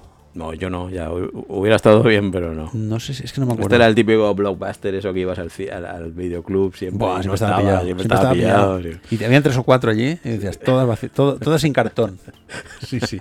Ostras, qué tiempos, qué tiempos. Ay, Dios. Eh, lo que, lo que, lo que sí que tuvo vista Keanu Reeves fue a la hora de cuando le propusieron hacer la segunda parte. Wow. Le daban 11 millones de dólares De la época. de la época, una pasta. ¿Y sabe lo que hizo? Se fue con su banda a dar conciertos por ahí. Con un par. Es un crack, es un crack. Un Y eso, y eso le costó, escúchame, le costó los siguientes 10 años, le costó Hollywood mirarlo mm, malamente, ¿eh? Bueno, porque no quiso. Eh, todo el mundo quería que, que hiciera la segunda parte porque había dado mucha pasta. Bueno, no lo hemos comentado. Con- costó 30 millones y sacaron 350, ¿eh? Cuidado. esto sí que lo recaudaron a Claro, tope, ¿eh? claro, claro. Por no, eso que- no fue como Forrest Gump. Por eso querían hacer una segunda parte Hombre. y el tío dijo que no y uh, se les puso. Yo, si soy sincero, la segunda parte ni la he visto. La han hecho en la tele. Yo ver el barquito. No, no, no, calla, calla. Ah, que yo la he visto en el cine. Dafoe, que yo la he visto en el cine, ¿eh? Y- Bueno, y, y vamos, bueno, bueno. dinero Di- peor tirado. Aún me, aún me duele. Además, es que se gastaron 110 millones de dólares en hacer la segunda parte. Le echaron el resto, dijeron, Buah, si la primera con 30, fíjate, pues en la segunda, si ponemos 110, Yo no la he visto, no puedo opinar. Pero eh, si tú quieres que. eh, lo hemos visto en muchas sagas. Para mantener la frescura. La frescura de la primera ya no la vas a tener. Entonces tienes que explotar otras cosas. Pero no tienes que hacerlo tan estrambótico. Yo no sé, un transatlántico. ¿no? sí, sí, era un, un- pues eso, un transatlántico, un barco de Un recreo. crucero. Un crucero, sí, algo de esto. Que de hecho... Y la- Jason Patrick era. Jason Patrick que no te dice nada. Nada, No, no, te no, dice nada. Eh, De hecho, se y- gastaron una pasta en hacer la secuencia final en la que el barco atraviesa Sí, el muelle. padre, Que es súper espectacular, lo que tú quieras. Pero tragarte todo lo que te tragas para la última secuencia, mm, es que no venía a Pero es que aquí, en Speed, la primera, estás eh, en un AI. Porque aparte te están enfocando todo el rato el cuenta kilómetros. Que si la escena que él se pone debajo de. Y yo insisto. Con el carrito. Y yo insisto por pesado. Y es que la música te está sí, sí, poniendo sí, te a está 100. agobiando, te estás agobiando y de, por favor. Sí, sí. Me gusta la muerte que tiene al final Dennis Cooper. Ah, sí. Como dice, ha perdido la Muy- cabeza. ¿Dónde perdido- está? Ha perdido la ha cabeza. perdido la cabeza. Madre mía, qué ch- chistes típicos. Chistes de los que tocan. Sí, sí. Bien, eh, la escena final del avión. Final a lo grande, ¿eh? Como, como se merecía la peli. eh, el aeropuerto de Los Ángeles se negó hacer la escena en sus instalaciones. Digo, pero es que de verdad querían hacerlo. Pero escucha, yo es que eso lo entiendo. o sea, Claro. tú, tú imagínate todo el aeropuerto mirando cómo explota un avión en mitad de la Pero pista. aparte habían comprado un avión por 80 mil dólares, un avión de estos que iban a desguazar, y dijeron, este para mí para reventarlo. Se lo lleva, claro, se lo tuvieron que llevar al desierto y allí Claro. reventaron, hacer una nave así de pegote Claro. Y hacerlo allí. Pero dices, pero vamos a ver, ¿cómo vas a explotar el aeropuerto? Ahí ya no vuelve nadie. Porque algunos sabrá que es un, un rodaje, pero tú no lo vas a saber. Pero así son de animales en Hollywood. Es que son así. Imagínate por megafonía todo el aeropuerto. No huyan, no huyan, que es una, Una- peli. Tenía que estar Keanu Reeves ahí pegando, que es una película. Tranquilidad. Por cierto, utilizaron 12 autobuses para hacer la peli. ¿eh? 12 autobuses. 12 autobuses, entre los dos que se cargan. Y... Bueno, sí, sí. 12 autobuses. 12 autobuses. Solo con el salto gastaron dos, creo. ¿Eh?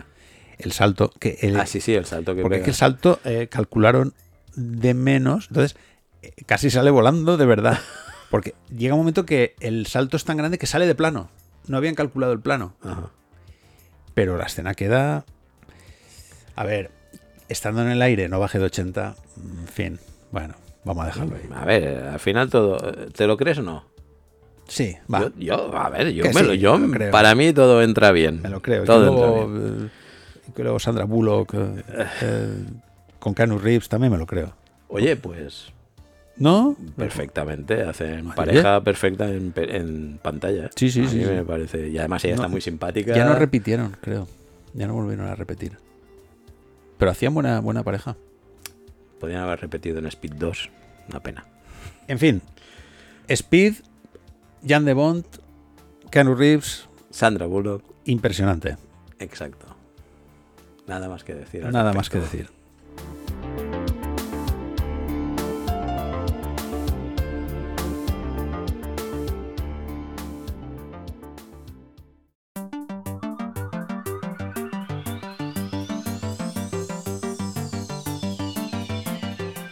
Vale, ahora es cuando Paco se mete conmigo porque esta la he elegido yo. Se llama Stargate, Puerta a las Estrellas, del alemán Roland Emmerich. Pues no, porque a mí me gustó. Ahí va. Fíjate. Será posible. Yo que pues, he echado pestes yo de lobo. No, a ver, esta película es una película clásica de aventuras. De aventuras, fantástica, en fin. De aventuras. Una primera mitad, yo, para mí, excelente. ¿Hasta cuándo? Hasta que llegan, digamos, a al otro extremo. Vale. Sinopsis.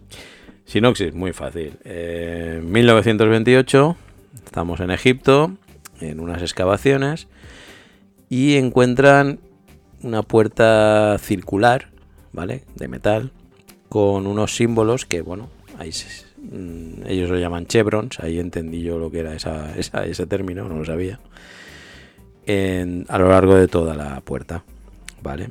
Y luego eh, saltamos a 1994, el año de la película, en el que solicitan al doctor Jackson pues identificar esos símbolos, ¿no? Y se lo llevan a una instalación militar en el desierto. Pues resulta que estos simbolitos, los chevrons, son coordenadas para viajar a través de la puerta estelar a otros lugares del universo. Y claro, pues como todo, montan un equipo militar y se meten para adentro con la ayuda de, del, del doctor Jackson, por, por supuesto. Eh, con un destacamento, con un comando militar comandado por Carl Russell, Carrasel. que está bastante comedido, que está bastante, como digamos, tranquilo. Mm, no sé, yo. La primera escena cuando te lo presentan, Está serio, lo que está es muy serio. sí, lleva la, la muerte de su hijo ahí. Y está a dos años de hacer Snake Plissken. Plissken, ¿eh? Ojo. O sea Sí, que- sí, sí. La película, bien. Roland Emmerich, grandioso. Roland Emmerich, pues mira, acaba de hacer Soldado Universal. Eh, como tú bien dices, en esta no lo destroza todo. No, es que siempre le da por destrozar Nueva York. Eh, sí, sí, sí. Por lo menos Y- en tres que yo veo, sí. En Godzilla, Independence Day, el día de mañana, Sí, 2012. Independence Day estaba. Bueno, en la- 2012 ya directamente se lo carga todo. No, ya, no, o sea, no, y- ¿Para qué no vamos a andar con tonterías? Yo creo que su próximo paso es cargarse el universo, sí, pero no sé cuándo lo hará. no sé, algo, algo tiene que hacer. Algo bueno, la última que vimos, increíble, ¿eh? La de Moonfall. ¡Ay! Ay, ay. Roland, Roland. ¡Ay, Roland! Ese sector del disco duro ya lo estaba, estaba en proceso de borrado. Es que creo que la hice en la tele el otro día, o sea... No. Sí, sí, sí, sí. Pues fíjate que el otro día me saltó. A mí que me es caro, yo veo cosas en el móvil de cine y demás. Y me saltó la crítica. No os podéis perder esta película de Roland Increíble, Emmerich". imaginativa. Yo estaba, me digo, que no tiraré La yo, nueva Stargate, tío. ¿Qué? Que no tiraré yo el móvil a Ah. hacerla más. Hemos hablado de Carl Russell. James Spader. James Spader. El menos James Spader. Es que es un actor muy curioso este tipo. Es. es... Mira, yo hace, hace.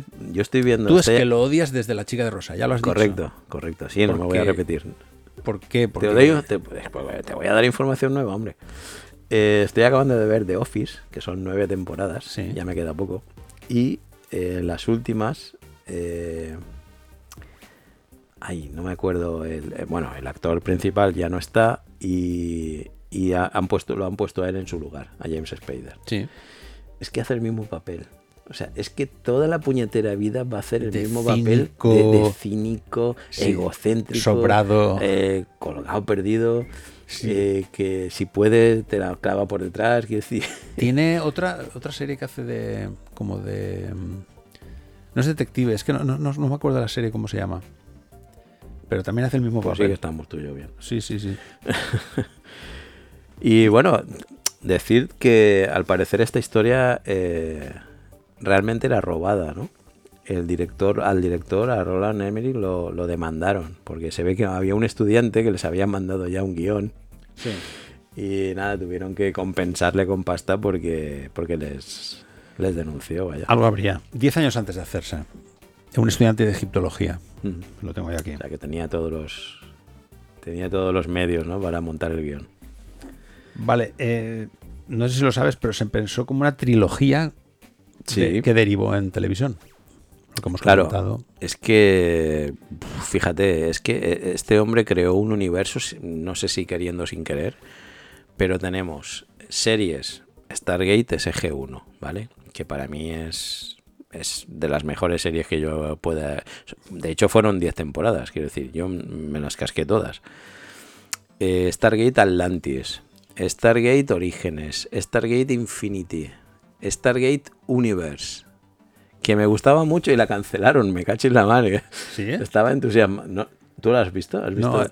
Pues te recomiendo, bueno, ahora ya va a ser complicado verla, pero Stargate Universe tu- tuvo una temporada solamente, creo. No sé si tuvo una o dos, creo que solo fue una y la cancelaron. Y estaba poniéndose súper interesante, Es que estaba da- muy chula. Da, da para mucho. estaba O sea, muy chula. eh, se podía haber sacado, yo creo que otra, otra parte se podía haber sacado perfectamente. De Stargate. Sí. Es que ya lo siguiente que sería, pues, pues lo que hicieron en la serie. Ir a sitios, cada, cada episodio a un Yo doy- planeta. yo doy una idea. en fin. Vas al planeta de Predator y allí te dan caza, el, Uh, esa, comando, esa idea hoy en día cuesta millones, ¿eh? el comando, no, no, el comando de, de los expendables, los envías allí. Vale, ya te estás rayando, venga, vale. Vale, vale, ya está, sí. Eh, Me he venido arriba. Además, eh, además se hicieron dos pelis, que yo las tengo por ahí también, que, que iban completando temporadas que Sí. estaban inacabadas, las cerraban con una película, creo que había dos o tres.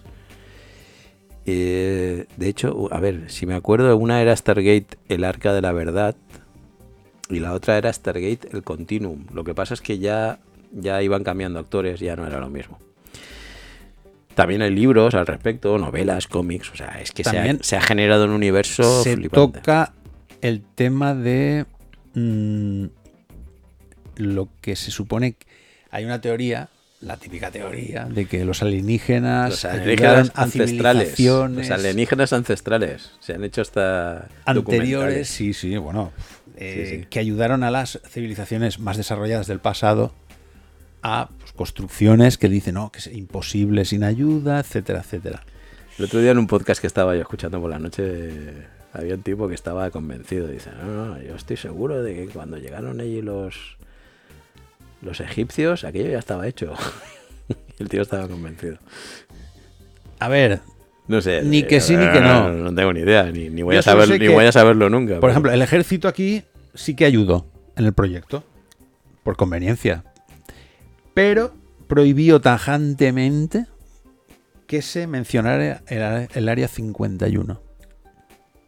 Dijeron, yo Pero te que- ayudo. pero es que estas cosas son ridículas, porque Ya. al final lo que haces es promover que se hable Claro. de eso. Estás ¿Qué haciendo que justo lo contrario. ¿Qué tienes que tapar? Mira, los mexicanos ya han sacado los, los extraterrestres en el Congreso. Madre mía, madre mía. El, Pues si el el lino, este, el lino Tindultat. Por favor. ¿Cómo se llama? Ay, Es que ahora, no se- ahora ahora me ha ido de la cabeza, pero sí. Yo ese tipo lo, lo veo muchas veces en, en vídeos y eso. Y, Jaime Maussan se llama, ahora me acuerdo. Y eh, el hombre se la, se la cuelan muchas veces. Se la cuelan. Consta, es, un- es una especie de. De, De Iker Jiménez. de Iker Jiménez, pero de allí, ¿vale? Y. Nada, pero está muy mal informado el, hombre, el pobre. No sé si descubrieran la puerta a las estrellas y sí que pues, puede viajar, pero bueno. Por cierto, me gusta esa escena, me encanta esa escena. ¿Cuál? Cuando entran, cuando se abre la puerta y ves el efecto del agua, Del agua, ¿eh? Cuando van entrando, ¿No te recuerdo a Avis? sí, Sí, ¿verdad? cuando van entrando, tú no sabes dónde entran hasta que llega el personaje de James Spader y él va metiendo la mano. Y entonces es como te si- va como si- generando una. te va, te va generando así Un- como un, eh, te vas desinte- como desintegrando. Sí, sí, las moléculas se trasladan. el, ves el túnel, que es como un agujero de gusano que apareces en otro planeta, y el hecho de aparecer allí, y le dice, tranquilo, tranquilo, con los otros ya han llegado, claro. El efecto se pasa enseguida. Se ¿no? pasa enseguida, Sí. tranquilo, y los otros ahí como temblando, como diciendo, ¿qué ha pasado? ¿Qué hago aquí? Y la verdad es que me parece una pasada. Pues sí. Mm, yo ya digo, la primera mitad a mí me, me tiene absorbido. Puedo entender que la segunda decaiga un poco. Po- La historia podía haber dado un poquito más de sí. Pero acaba, digamos, un poquito más comercial de lo que, de lo que tocaba. Pero bueno, si hubieran desarrollado un poquito más la primera no, parte. pero el, el final me parece muy bueno. O sea, a mí el final me gusta, como lo han... Sí, no, al final, al final O sea, es un el, buen el final hecho cerrado. de que Carrasel activa la bomba y luego no puede apagarla, dices, ya te la han colado, chaval. Sí, sí, Ya sí. te la han colado. Menos mal que la bomba le dicen, toma, quédatela tú. Baja bien, los anillitos y, se la, y trucutru. se la llevan. Sí, sí, sí. Pues bueno, recientemente he conocido información de, de otra peli Ay, sobre, madre. sobre esto.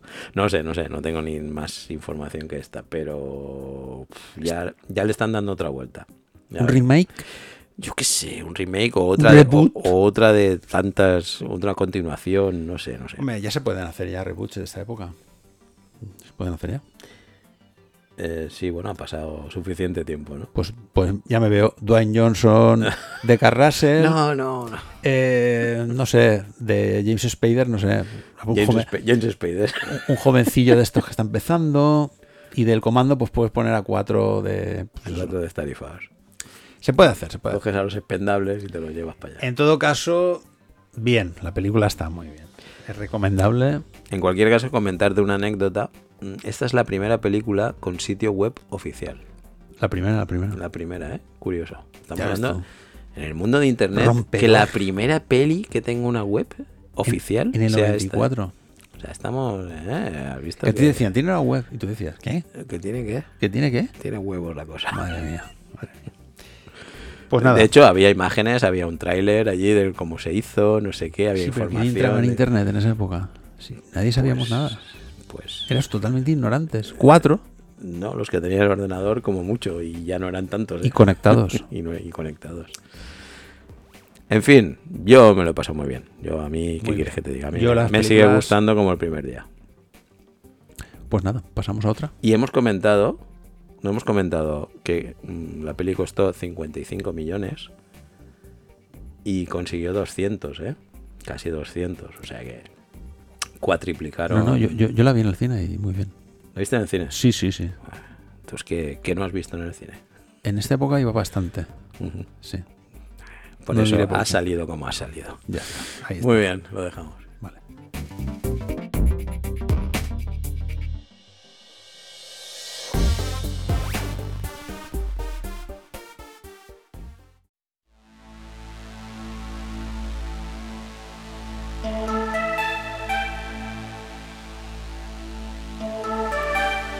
Bueno, y volvemos a la Tierra y nos ponemos pasteletes y Que no, que no es tan pastelera. ¿eh? No. No es tan pastelera como parece. Bueno, tenemos cuatro bodas y un funeral de Mike Neville. Y probablemente su mejor peli. Vale. Bueno, tiene una que a mí me encantó, que es Donnie Brasco. Correcto, Donnie Brasco no estaba mal. A ver, eh, Donnie Brasco, estás hablando de Johnny Depp y Al Pacino. Aquí estás hablando de una película, dato curioso, de 6 millones y recaudó. Pues recaudó una pasta, 245, solo. O O sea, sea, tú fíjate el porcentaje, la X que hizo ahí, ¿eh? y más que metidas arriesgadas. Eh, hombre, en proporción, por supuesto. Claro. Eh, No, no. En proporción La verdad es que fue un, pelot- fue Sí, un sí. pelotazo. eh, mm, No sé.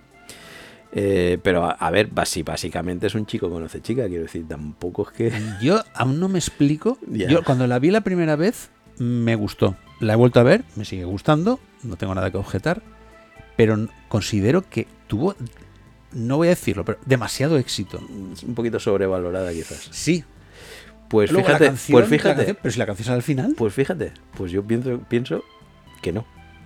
Pienso que eh, está muy bien. Quiero decir, reconozco que yo no lo había visto, ¿vale? Y, y salía Andy McDowell, que a mí me encanta Andy McDowell en, en- en los papeles. Y reconozco que no lo había visto. Y la vi y me lo pasé tate. ¿eh? Sí. pasé. Y ya ves que tú puedes... de- ya- también es cierto que yo soy un poco más pastelero que tú, vale, bien. No, no, no, Pero, pero estás a pero mí- a mí, me, de hecho, a ver, no estoy hablando por hablar, es está nominada a mejor película en los Oscars en los Oscars. y al mejor guion. Es decir, estamos hablando de que en teoría mm, funciona. A ver, para los que no la habéis visto, una pequeñita sinopsis. Tenemos las andanzas de un grupo de amigos comandados por Charles, que es Hugh Grant en su papel clásico de soltero. Escúchame, Eh, ¿por qué Hugh Grant nunca ha hecho un James Bond? Es que yo lo veo. Es que para mí es James Bond. Bueno, Operación Uncle. ah, bueno, pero no. ya, pero- Bueno, y ven, ese grupo de amigos ven cómo se van casando unos y otros, unos y otros, y tú te vas quedando soltero. Pero en una de esas bodas conoce a Carrie, una Andy McDowell pletórica, en su mejor momento. en su mejor momento, de interpretación, eh, de guapa, de todo, de la que se enamora. Dulce, sobre todo dulce. de la que se enamora locamente. Y bueno, a lo largo de la película ellos se enrollan y tal, pero mm, tendrán sus más y sus menos. Pues lo tenéis que ver. Bien, Hugh Grant, un tipo que... ¿cómo calificarías tú a Hugh Grant? Esto, esta peli es la que le abrió el éxito en Hollywood, yo creo. A mí no me cae bien, nunca me ha caído bien. No, es el clásico inglés. es- es- pero, inglés pero, pero Sí. siempre hace el mismo papel de, de- no sé. De despistado, Sí, de... de que te tiene que caer bien por narices. Yo y- creo que su mejor papel que hace de capullo es en las de Bridget Jones. Sí, sí, también. De- eso, a de- eso me refiero. cabrón, Correcto, eso es. Eh, fatal. Pero escúchame, sin embargo, aquí, para mí, está- Aquí es adorable. es adorable el tío. Aquí llegas a tener hasta empatía con él. Sí, en, algún- sí, en sí. un momento dado dices... No, no, yo aquí "Mm". es que me, me encanta cómo lo hace. Y mira, y os estoy diciendo, no es un odio, pero eso sí, eso sí, eh, no demostró mucha inteligencia el chavalín. Te explico por qué. Eh, cobró 100 mil dólares por hacer esta peli. Y Andy McDowell, que es mucho más... De hecho, tenía una filmografía, en solo 10 años había hecho, eh, lo tengo por aquí, Matrimonio de Conveniencia, Sexo, Mentiras y Cintas de Vídeo, El Juego de Hollywood, hizo la de Ruby Cairo, Atrapado en el Tiempo, de la que ya hemos hablado. O sea, tenía una filmografía en 10 Sí, no, no, añitos ya está, muy estaba en su importante. mejor momento. Pues esto lo aplicó también a la hora de cobrar el sueldo. Porque pidió, lo mismo que hemos hablado de antes, un porcentaje de taquilla. Igual que Tom Hanks. Igual que Tom Hanks. Eh, Pero si de Hugh Grant- si ¿Ella Hugh- pensaba que iba a ser este éxito? Pues mm, escucha, si Hugh Grant cobró 100 mil dólares, ella cobró 2 millones. Dos millones. Ojo, ¿eh? Estamos hablando de 1994, ¿eh? Eh, No sé el equivalente, pero... Y mira tú, tú cómo son los ingleses, que eh, como ella hace aquí de, de americana, sí. eh, a los ingleses no les cayó bien el personaje. No, a ver, no, no la soportaban es... en pantalla. a ver, esto es una cosa que aquí en España se nos escapa. Lo que se nos escapa. Es... eh, esta es la precursora de las películas... eh, se llama rom-com británicas. Es un tipo de películas románticas británicas muy características, que son Notting Hill, Love Actually, las de Bridget Jones, Holidays, en las que se recalca mucho, aquí en España lo perdemos eso, que es ese, eh, ese duelo americanos-ingleses, ese pique. Ahí hay como unos, como unos clichés que nosotros nos perdemos, pero que en- en- entre ellos hay, hay un, como un, ¿cómo diría? Un pique, un... Sí, sí, sí. no, los ingleses son más redichos, más relamidos, los americanos súper más joviales, más Yo abiertos. recuerdo una Love Actually, no sé si te acuerdas, Sí. el inglés que aquí claramente no moja, dice, es que aquí no mojo, y se va a Estados Unidos y allí y- es Venga. una pasada, pero claro, es, es una caricatura de... Es una forma muy simplista de verlo todo. Claro, pero es un pique entre americanos e ingleses que, que se pierde, nosotros lo perdemos ese... No, tú lo has dicho muy bien, es aplicar los clichés Claro, clásicos. los clásicos. mm, Que tampoco. Sería un equivalente como España y Argentina, una cosa así, ese No, no, pique. bueno, de- España Argentina no, Uruguay y Argentina. Uruguay y y Argentina, Argentina, uf, están al ladito, Uy, pero Sí, sí, no, que tú eres de Peñarol, eh, Eh. cuidado. pues eh, si hablamos de personajes, yo te voy a decir el que más me ha gustado de toda la peli. Y tú a lo mejor estarás conmigo. O sea, yo esta peli mm, que le den a Hugh Grant, con todos mis respetos, o a Andy McDowell. Kristen Scott Thomas, a mí me parece lo mejor, lo más interesante de toda la película. Eh, me encanta Lo la escena. poquito que sale. Me encanta la escena cuando le dice, pero es que estoy enamorada de ti, idiota. Y el otro pone cara de, de Hugh Grant De Hugh Grant. y le dice, "¿Qué- Pero qué- no pasa qué- nada. ¿Qué te digo? ¿Qué te digo? O sea, ¿qué quieres que te diga? Pues no sé, pero no te quedes No, con cara eso- de pavo ahí. Pero si es que, claro, ¿por qué no, por qué no ha ido con nadie? Porque está enamorada de él. Pero es que esa escena me encanta, la verdad. Sí. Y, sobre, y cuando está con la abuela esa sentada en una mesa que están comiendo. Ay, sí.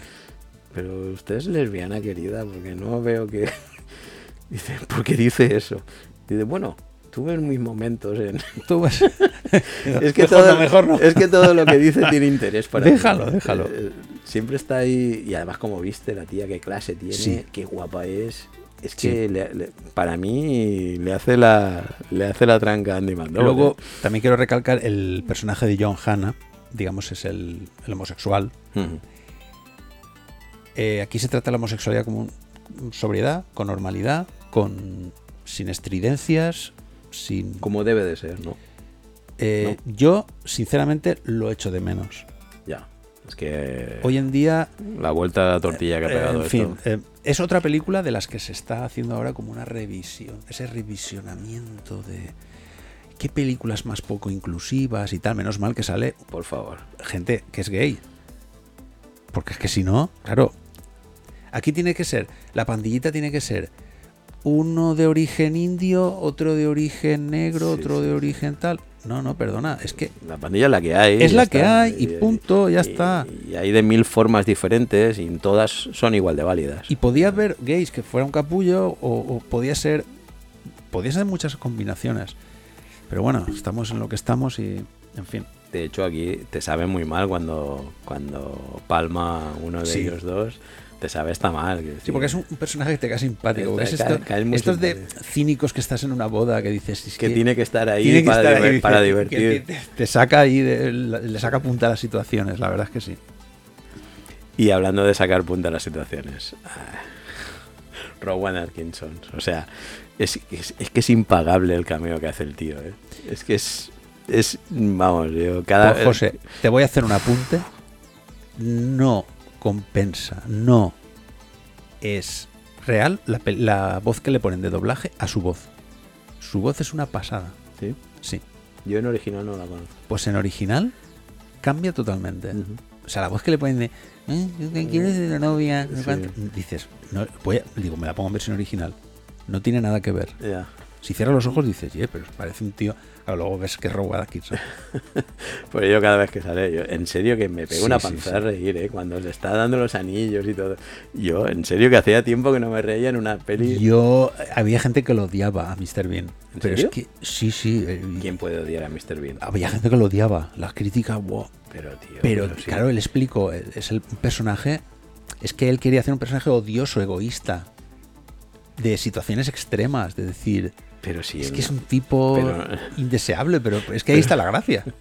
Pero bueno, yo le veo adorable, tío. Yo no sé quién. Sí, a mí, a mí siempre, sí. me De hecho, Rowan Atkinson, eh, a mí me gustaba mucho Mr. Bean, me gustaba mucho en La Viuda Negra y a modo, a modo de culturilla, me gu- mm, quiero ver una peli que es del año lápico, que no sé, que se llama Estas no son las noticias de las nueve.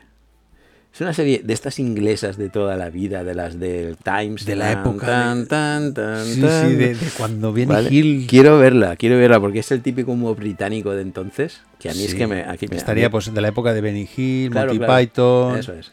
Ya, ya, a mí ya. es que me encanta ese, ese Es que él empezó, creo que en la televisión, en una serie de esta, así como, no es que no sé lo que era, pero Bueno, empezó aquí. aquí, Empezó la- aquí, en la aquí. Estas no son las noticias de las nueve. empezó de, pues mira, pues eso. Y, y él y otros dos que también son de, de la colla. De hecho, es uno de los personajes más populares de, de Inglaterra, Hombre, Rowan Atkinson. claro. Ahí donde lo que parece medio tonto de tonto. no tiene un Nada pelo. de tonto. tío. Y la de Johnny English no está mal tampoco. Uf, Te ríes, es él. eh, bueno, Es él. sí. A mí, fíjate, hace poco vi yo en Netflix una serie que, que hizo eh, La abeja de no sé qué, o el, el hombre y la abeja o algo así. Y no, no, no me gustó, no me gustó. Pero sería más culpa de la serie que de, que de él. Un apunte. El guion es de Richard Curtis, que el hombre se le ocurrió porque fue a 72 bodas en 10 años. O sea, imagínate. Ay, Imagínate pues, ese hombre. Claro, tendría la cuenta hecha polvo. yo creo ¿eh? que tenía que haber hecho 20 bodas y 3 funerales. Por- 72 bodas en 10 años, ojo, ¿eh?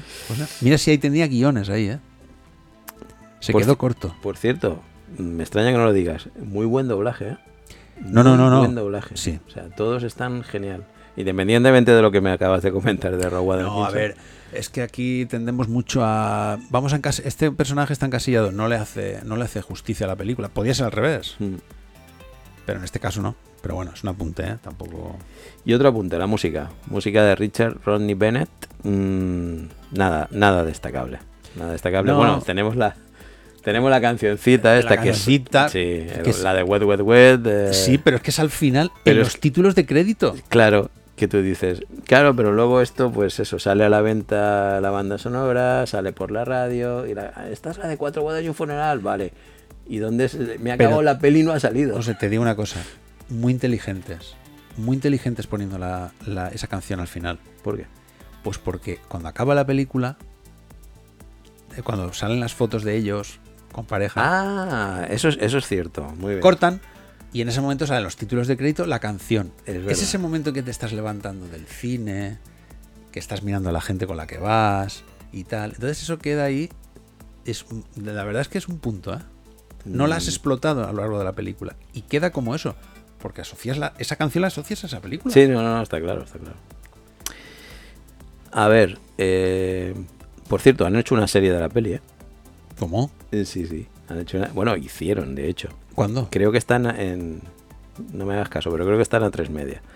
Eh, pues la hicieron ya hace tiempo. De hecho, Andy McDowell es la madre de una de ellas. Vaya. Sí. Eh, bueno, no sé hasta qué punto. Yo no la he visto. No sé hasta No, qué no, punto no, tendrá yo relación. me entero ahora, no, tampoco. Y vamos, tampoco me interesa mucho.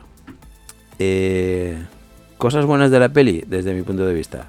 Tiene muy buenos chistes, que eso es muy importante. Y que no es, para mí no es muy sensiblera.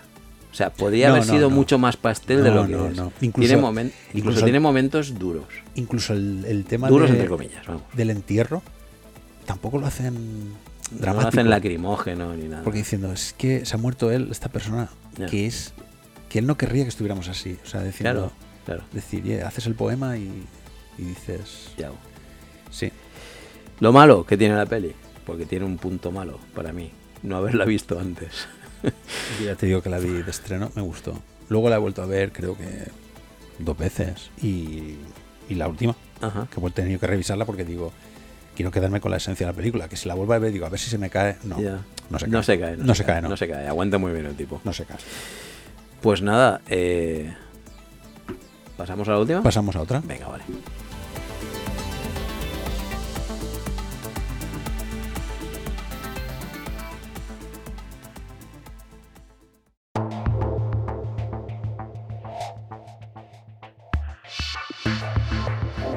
Y acabamos, acabamos, pero bueno, como suele ser norma de la casa, ¿no? Por todo lo Por alto. todo lo alto. Eh, vamos, estamos hablando de Pulp Fiction, un icono del cine de los 90. Quentin Tarantino. Aquí ya la consagración total. Si Reservoir Dogs prometía, ¿no? Aquí ya Pulp Fiction cumple, ¿no? Todas las expectativas que teníamos sobre el director. Un reparto coral inigualable, ¿Cierto? pienso yo. Cierto. John Travolta, Samuel L. Jackson, Tim Roth, Uma Thurman, Vin Rames, Bruce Willis, Harvey Keitel, Christopher Walken, Christopher Walken, ¿eh? Rosanna Arquette, hasta Steve Buscemi sale por ahí. Oscar al mejor guion original, muy currado. Luego hablamos del tema, Ajá. José. Sí, sí, sí. Y antes que nada, hago una. Tiene narices la cosa. ¿eh? Vaya, vaya tela. Y le dan el Oscar. Ahora, ahora comentamos. Hacemos una pequeña sinopsis para los que pocos que no la hayáis visto. Es esta, vamos a ver, es una película que está basada en las llamadas, lo que se llaman en Estados Unidos las novelas pulp, por el tipo de papel que se usaban. Son novelas de cine negro, de temática, en fin, de, de los bajos fondos, De gángster, kiosco, novelas de kiosco. eh, asesinos a sueldo, traficantes, en fin, que van cruzando sus tramas a través del tiempo. Y como nexo, un maletín que lo único que sabemos es que emite una luz cuando lo abren. ¿Qué tenía Es- el maletín? Eh, total. ¿Qué tenía el maletín? ¿Qué Nadie tenía el maletín? Pues bueno, Pues tenía, yo te lo diré, dos linternas creo. do- dos bombillas de Pero- color naranja y sí, sí, sí. Pero bueno, ahí, está- ahí ha quedado la, la anécdota. Que luego contaré, en fin, alguna teoría que dices, bueno, en fin, la gente se le va Sí, mucho. maletín nuclear. Presupuesto 25 millones ¿25? ¿En serio? y 214 Pues yo saqué por ahí, seguramente estaré equivocado, pero saqué un máximo de 8 millones. Mm, 20 25 millones porque, bueno, Es los, más ac- creíble. los actores Es más creíble. mm, a ver, tenían ya un caché. Bueno, caché. Mm, ¿Tú crees? La mitad eran coleguitas de él. Eh, Bruce Y, un- y Willis. uno de los actores era él. Sí, él también sale haciendo el tonto, como siempre. Por cierto, dicen que lo habían ofrecido hacer Speed. Vale. Sí. Pero él dijo, no, no, que, que yo me voy a me voy a Ámsterdam, que tengo un guion, que lo estoy perfilando. Uy, tío, lo vuelve a petar. Que esto lo voy a petar. Y dirán, este tío está muy... muy- Está- se va- se va a Ámsterdam, fíjate. Que donde vemos aquí a, Bruce- eh, a Tarantino, Tarantino tiene un coeficiente de inteligencia estratosférico. Sí, ¿eh? dicen que el tío es muy listo. Lo que pasa es que como es tan tan estratosférico, eso acaba a veces se- acaba siendo contraproducente. Eh, acabas por ser incomprendido, Exacto, exacto. cierto. Eh, Recupera a Travolta. Travolta en la época estaba, mm, no sé, en el olvido. Sí, Travolta, pues fíjate, venía de hacer los Mira quién habla estos, todas esas pelis de segunda B.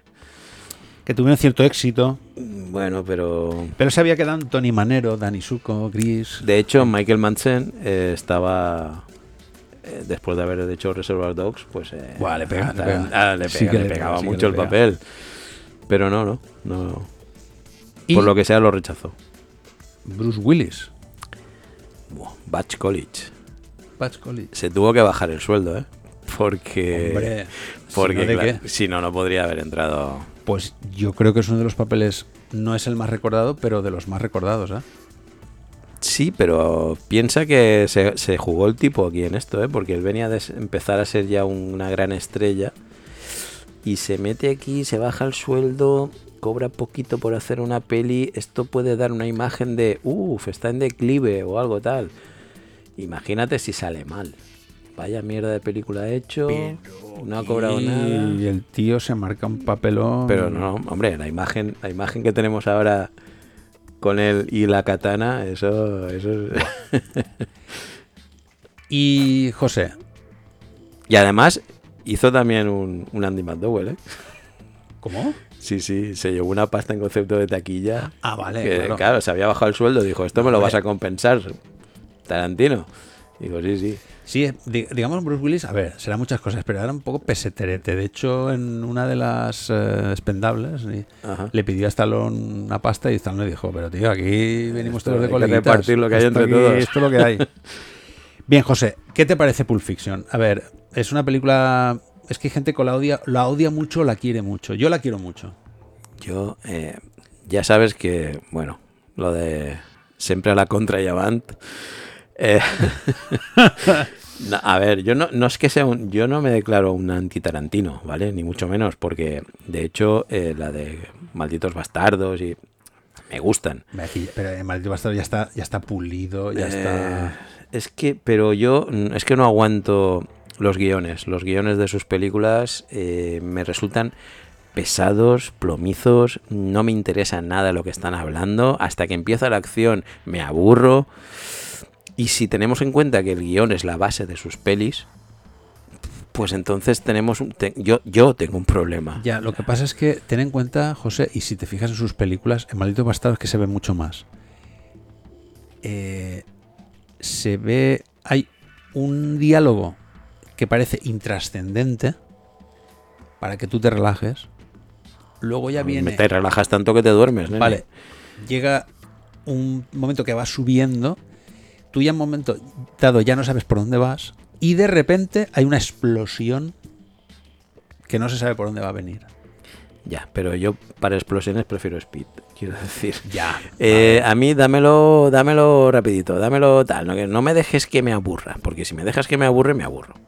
Y no, no... A ver, no es lo mismo dos personas que están hablando, que no sabes ni quién son, que están hablando de eh, si hay que dar propina o no, como la pelea en Reservoir Dogs, o a un granjero francés que le llegue un, un destacamento de los nazis Ya. que dices, aquí va a pasar algo seguro. Aquí va a pasar algo. Claro, no es, lo, no es la misma liga. Ya, pero es que eh, tengo el mismo problema, y esto yo sé que es algo personal, porque estamos hablando de un clásico y lo que tú quieras, y yo no entiendo nada de cine. Pero eh, me pasa lo mismo que con Reservoir Dogs. O sea, los primeros 10 minutos están contando cosas que digo, ¿cuándo empieza la peli? O sea, eh, pues eh, el diálogo en la cafetería del chico y la chica que van a atracar. mm, hablan de todo hasta que saca la pistola y dice, venga, vamos Pero a que, no atracar. te, lo- pero que no te lo esperas. Claro que te lo esperas. ¿Cómo algo, te lo ah, esperas? hombre, tú, después de 10 minutos de dos tíos hablando en una cafetería que no. Hijo no, ni que- muni, hijo ni muni. dices, bueno, pues algo, algo, algo va a pasar. Ya me lo contarán cuando quieran. Yo me quedo aquí mm, durmiendo un rato y ya me despertáis. Mm, Yo sé que esto es muy antipopular y, y lo que tú quieras, pero eh, realmente es lo que siento, ¿vale? Ya está. ¿eh? Vale. Yo recuerdo dos escenas en el cine, en concreto. En el cine callado. En silencio total. Como debe ser. Una. La escena que me parece brutalísima cuando le pinchan en el corazón. Que esa escena dices, o sea, ¿Ves? Ahí hay un poquito de tensión. Pero un poquito. por, un- por lo menos hay un poco de tensión. como se me muera, No, pero sabes que no se va a morir. vale. Pero como Bueno, no sé, porque también como van para adelante y para atrás. es una sobredosis de heroína casi pura Ajá. Que se la ha metido como si fuera cocaína. O sea, que eso es reventón seguro. Y la otra escena, que me parece ya el culmen, que es cuando Bruce Willis coge la katana, va bajando al sótano. Y va oyendo, Abre la va puerta. oyendo lo que oye. ¿no? Claro, en el cine pensábamos, ¿qué le estará pasando a Bing Reims, a Marcellus, qué le estarán haciendo? Ajá. Y cuando abre Yo lo tenía muy claro, ¿eh? Pero Pues bueno, yo no. yo- Yo te juro que era ver, lo último que me esperaba. Conociendo a Tarantino, quiero decir, más o menos O sea, sabías. de verdad, o sea, ya es... Yo creo que el personaje hubiera preferido que lo mataran. Claro. Porque luego es que estoy a, a mil jodidas millas de estar bien. Sí, sí, sí, ¿cómo estás? Pues, ¿Cómo estás? pues a ver, qué pregunta. O sea, no sé si he descubierto mi feminidad, no lo sé. O sea, no sé lo que he descubierto. Tengo pero un agujero. No sé. Pues esas dos escenas. Y yo, José, te agradezco de verdad que digas, mira, de Tarantino me gusta esto, esto no me gusta. Porque con esta película se ha hecho de gafapastismo. Te cuento. Ya. Hay una escena, la primera escena, que sale Bing Reims en Marcellus Wallace, que él es calvo y lleva como una tirita detrás. ¿Qué significa la tirita? La tirita. Espera, espera. La Simboliza- tirita era. De hecho, el maletín es el alma de Marcellus Que Wallace se le ha escapado por ahí. que se le ha escapado por ahí Sí, porque ha hecho sí, un pacto sí. con el diablo. Y luego Tarantino dice: Resulta eh, que le dijo Bing Reims: Oye, eh, mm, Quentin, me, me he cortado eh, rapándome la cabeza y me quito la tirita y dice: No se dio ni cuenta. Nah, No. déjala, déjala. No pasa, No, nada, déjala. no pasa nada.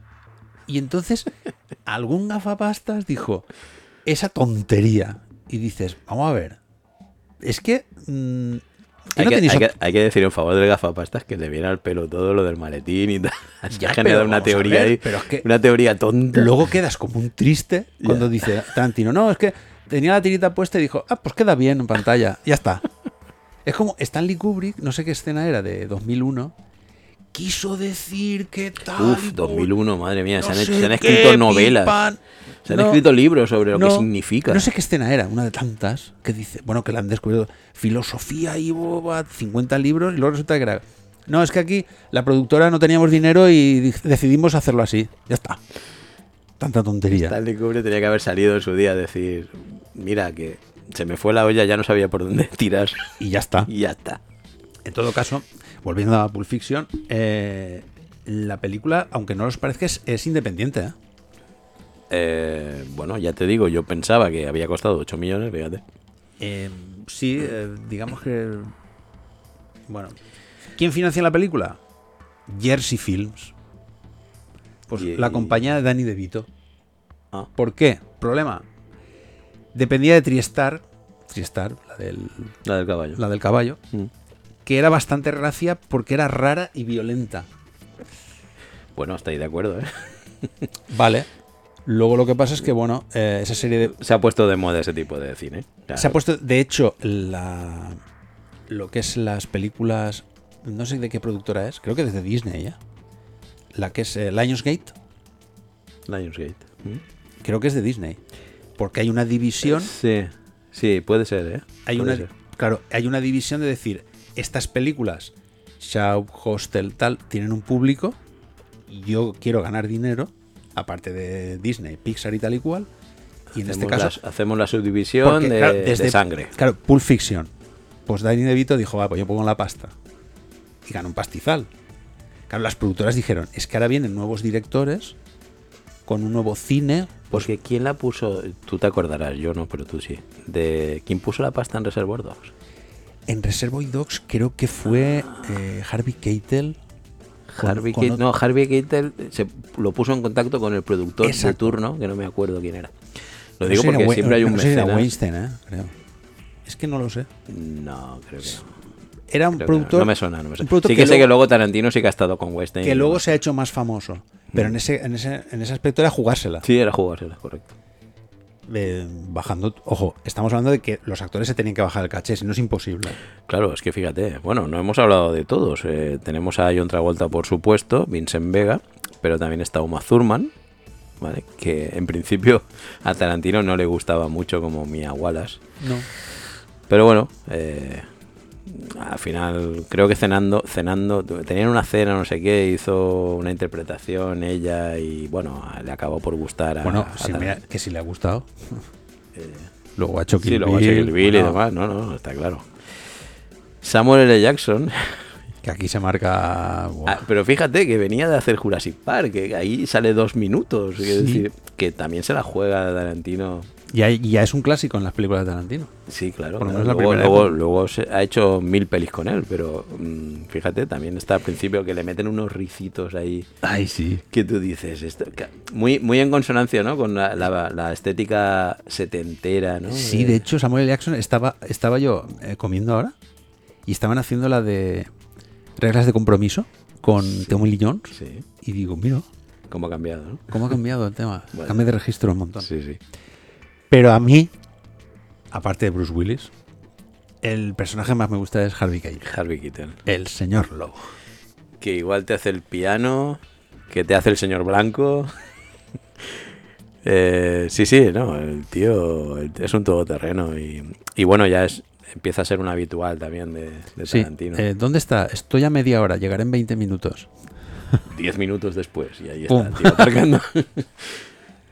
y bueno, no hemos hablado, también está la presencia de Christopher Walken, Sí, que sale poquito, pero lo poquito que hace sale. la escena, si puedes, si cabe, hace la escena más ridícula de toda la película. Sí, porque los, está los estás oyendo hablar lo que dice y dices, no puede ser. No puede ser. Es que, Sí. o sea, desaprovecharon un actor como Christopher Walken para hacerle Mm. soltar eso. Lo está diciendo. En serio, es que yo, uf, mira, es que- Pero es que el reloj luego tiene su importancia. Pero no, pero eh, son las formas, no sé, yo, ¿Dónde has en dejado serio, el ah, reloj?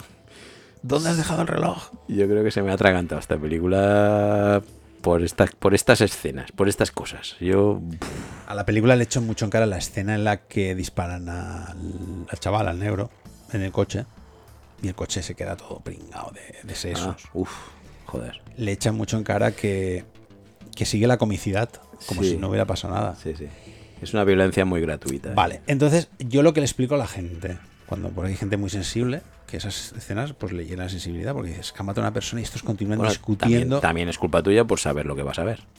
Claro, pero lo que le estoy diciendo es, tienes que, tienes que saber que esta película está basada en historietas baratas de cine negro y estás hablando de gángsters, de gentuza, De Pulp Fiction, de novelas de kiosco. de auténticos indeseables, porque ahí es que pocos personajes se salvan. No, claro. De hecho, realmente pocos se salvan. Pocos se salvan, porque hasta Tarantino, que es un tío que tiene una casa, que conoce a Marcellus y dice, "Mm, os metéis aquí, pero como venga mi mujer me la lía. Pero claro, le está cooperando con eso. Sí, sí. O sea, quiero decir que, que no se salva ningún personaje. Tienes que tener en cuenta eso, el tipo de gente de la que te está hablando. Mm, Ya, bueno. En todo caso, la película mm, ha sido un éxito. Eh, eso es indiscutible, vamos. Eso... Fue algo novedoso, algo mm, fresco, que luego se ha querido con- se ha querido copiar y tú no eres Tarantino. Tú no eres Tarantino. Hay que reconocerle eso, lo, lo de, los, lo de los cambios de, de tiempos Sí. De, tirarte para adelante, para atrás. Uy, Eso a mí también. no.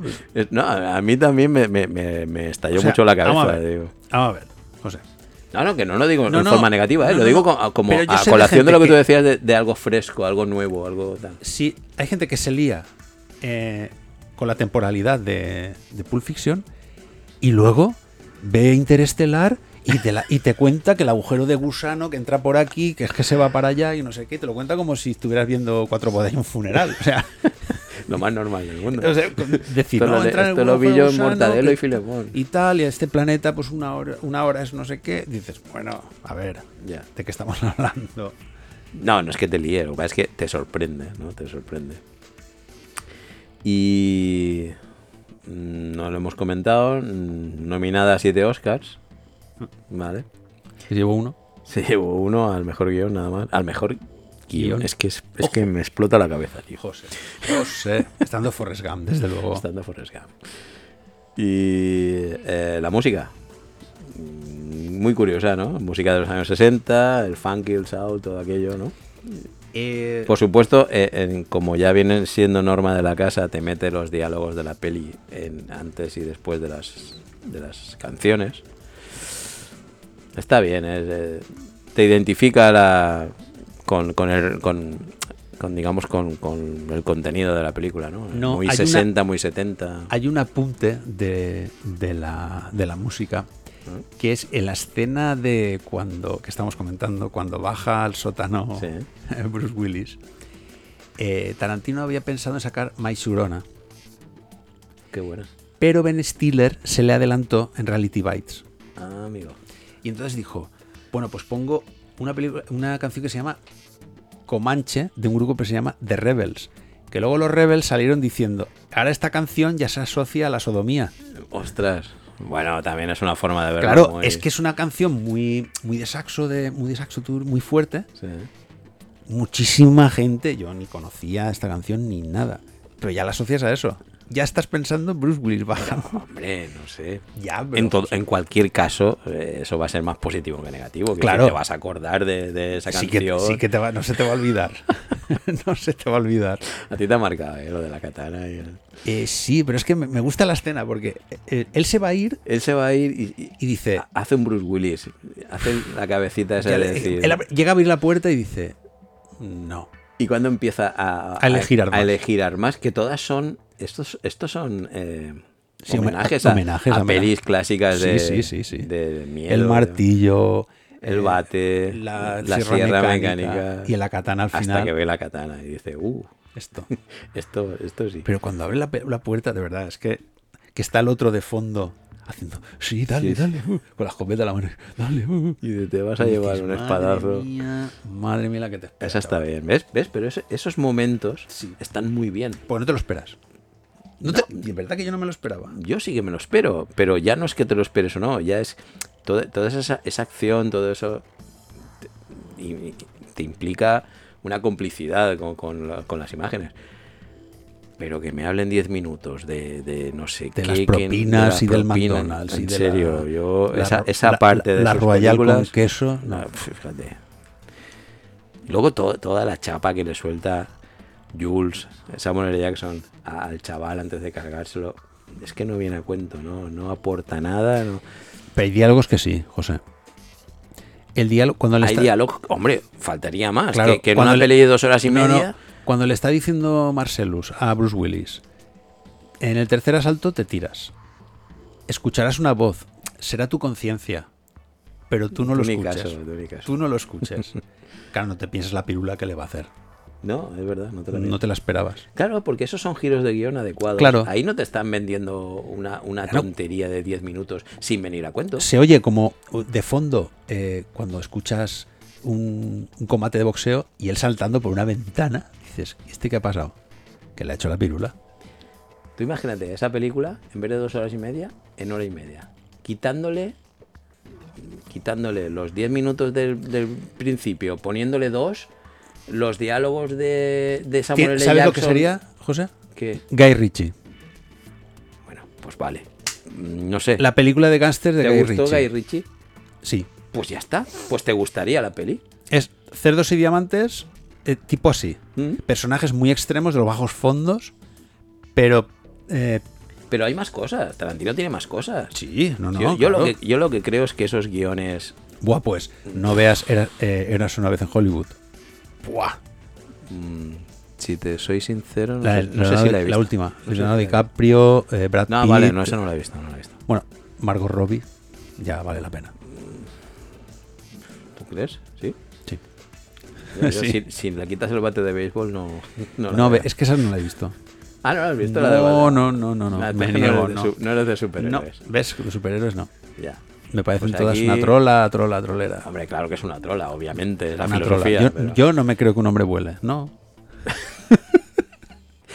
Pues acércate a la ventana. ven. Ven, ven, ven, ven, ven, ven, ven para acá. ven. No, no. Eh, Eh, ¿Ves cómo me gusta cuando hacemos críticas, José? Que tú eres una persona honesta y no te importa decir que Pulp Fiction, oye, mira, me llevo Tarantino esto. Pues sí. Oye, yo te lo reconozco. No eres un gafapastas. mm, no. Para empezar, no tengo ni gafas, pero No te gusta Wolf, pero bueno, oye, nadie es perfecto. a nadie le gusta tampoco. Ya. Luego, estás tú. A mí me gusta porque a ti te gusta el lobo. Y ya está. ¿eh? Y como te gusta el lobo, pues y eres un tío honesto. Y ya que- está, me gusta. Pues sí. Pues bueno, nada, vamos acabando. Vamos ¿eh? acabando, que- Venga, porque llevamos ya casi, casi 25 minutos hablando de esto. madre mía.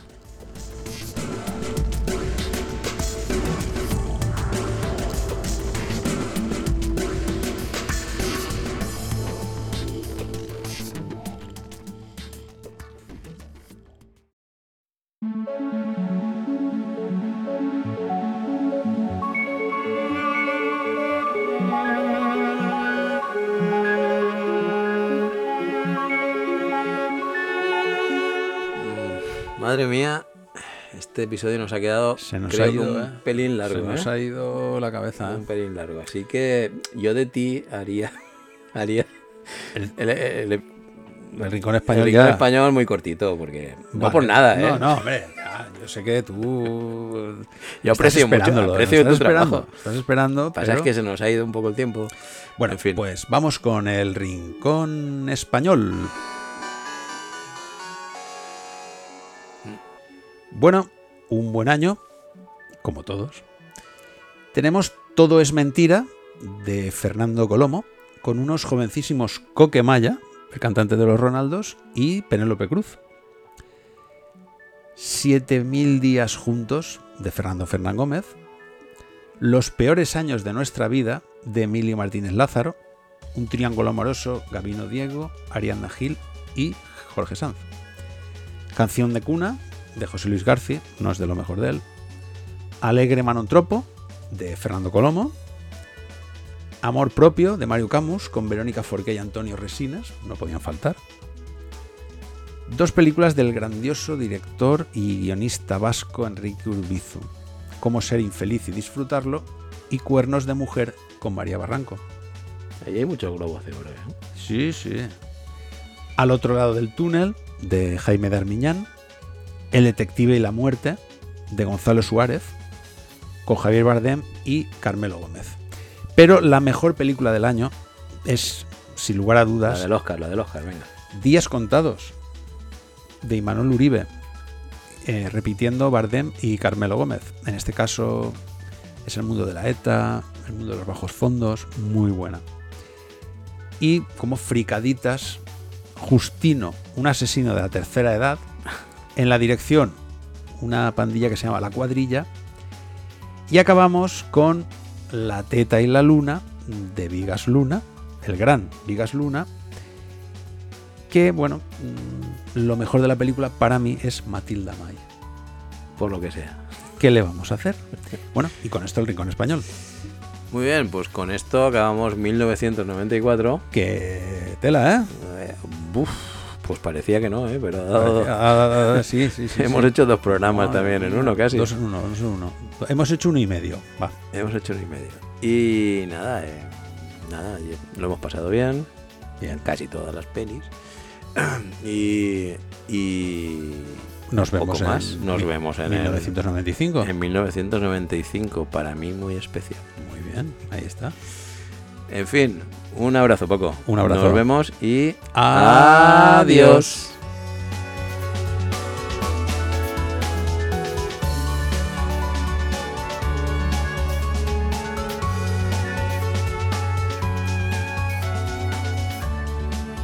Nos volveremos a oír muy pronto.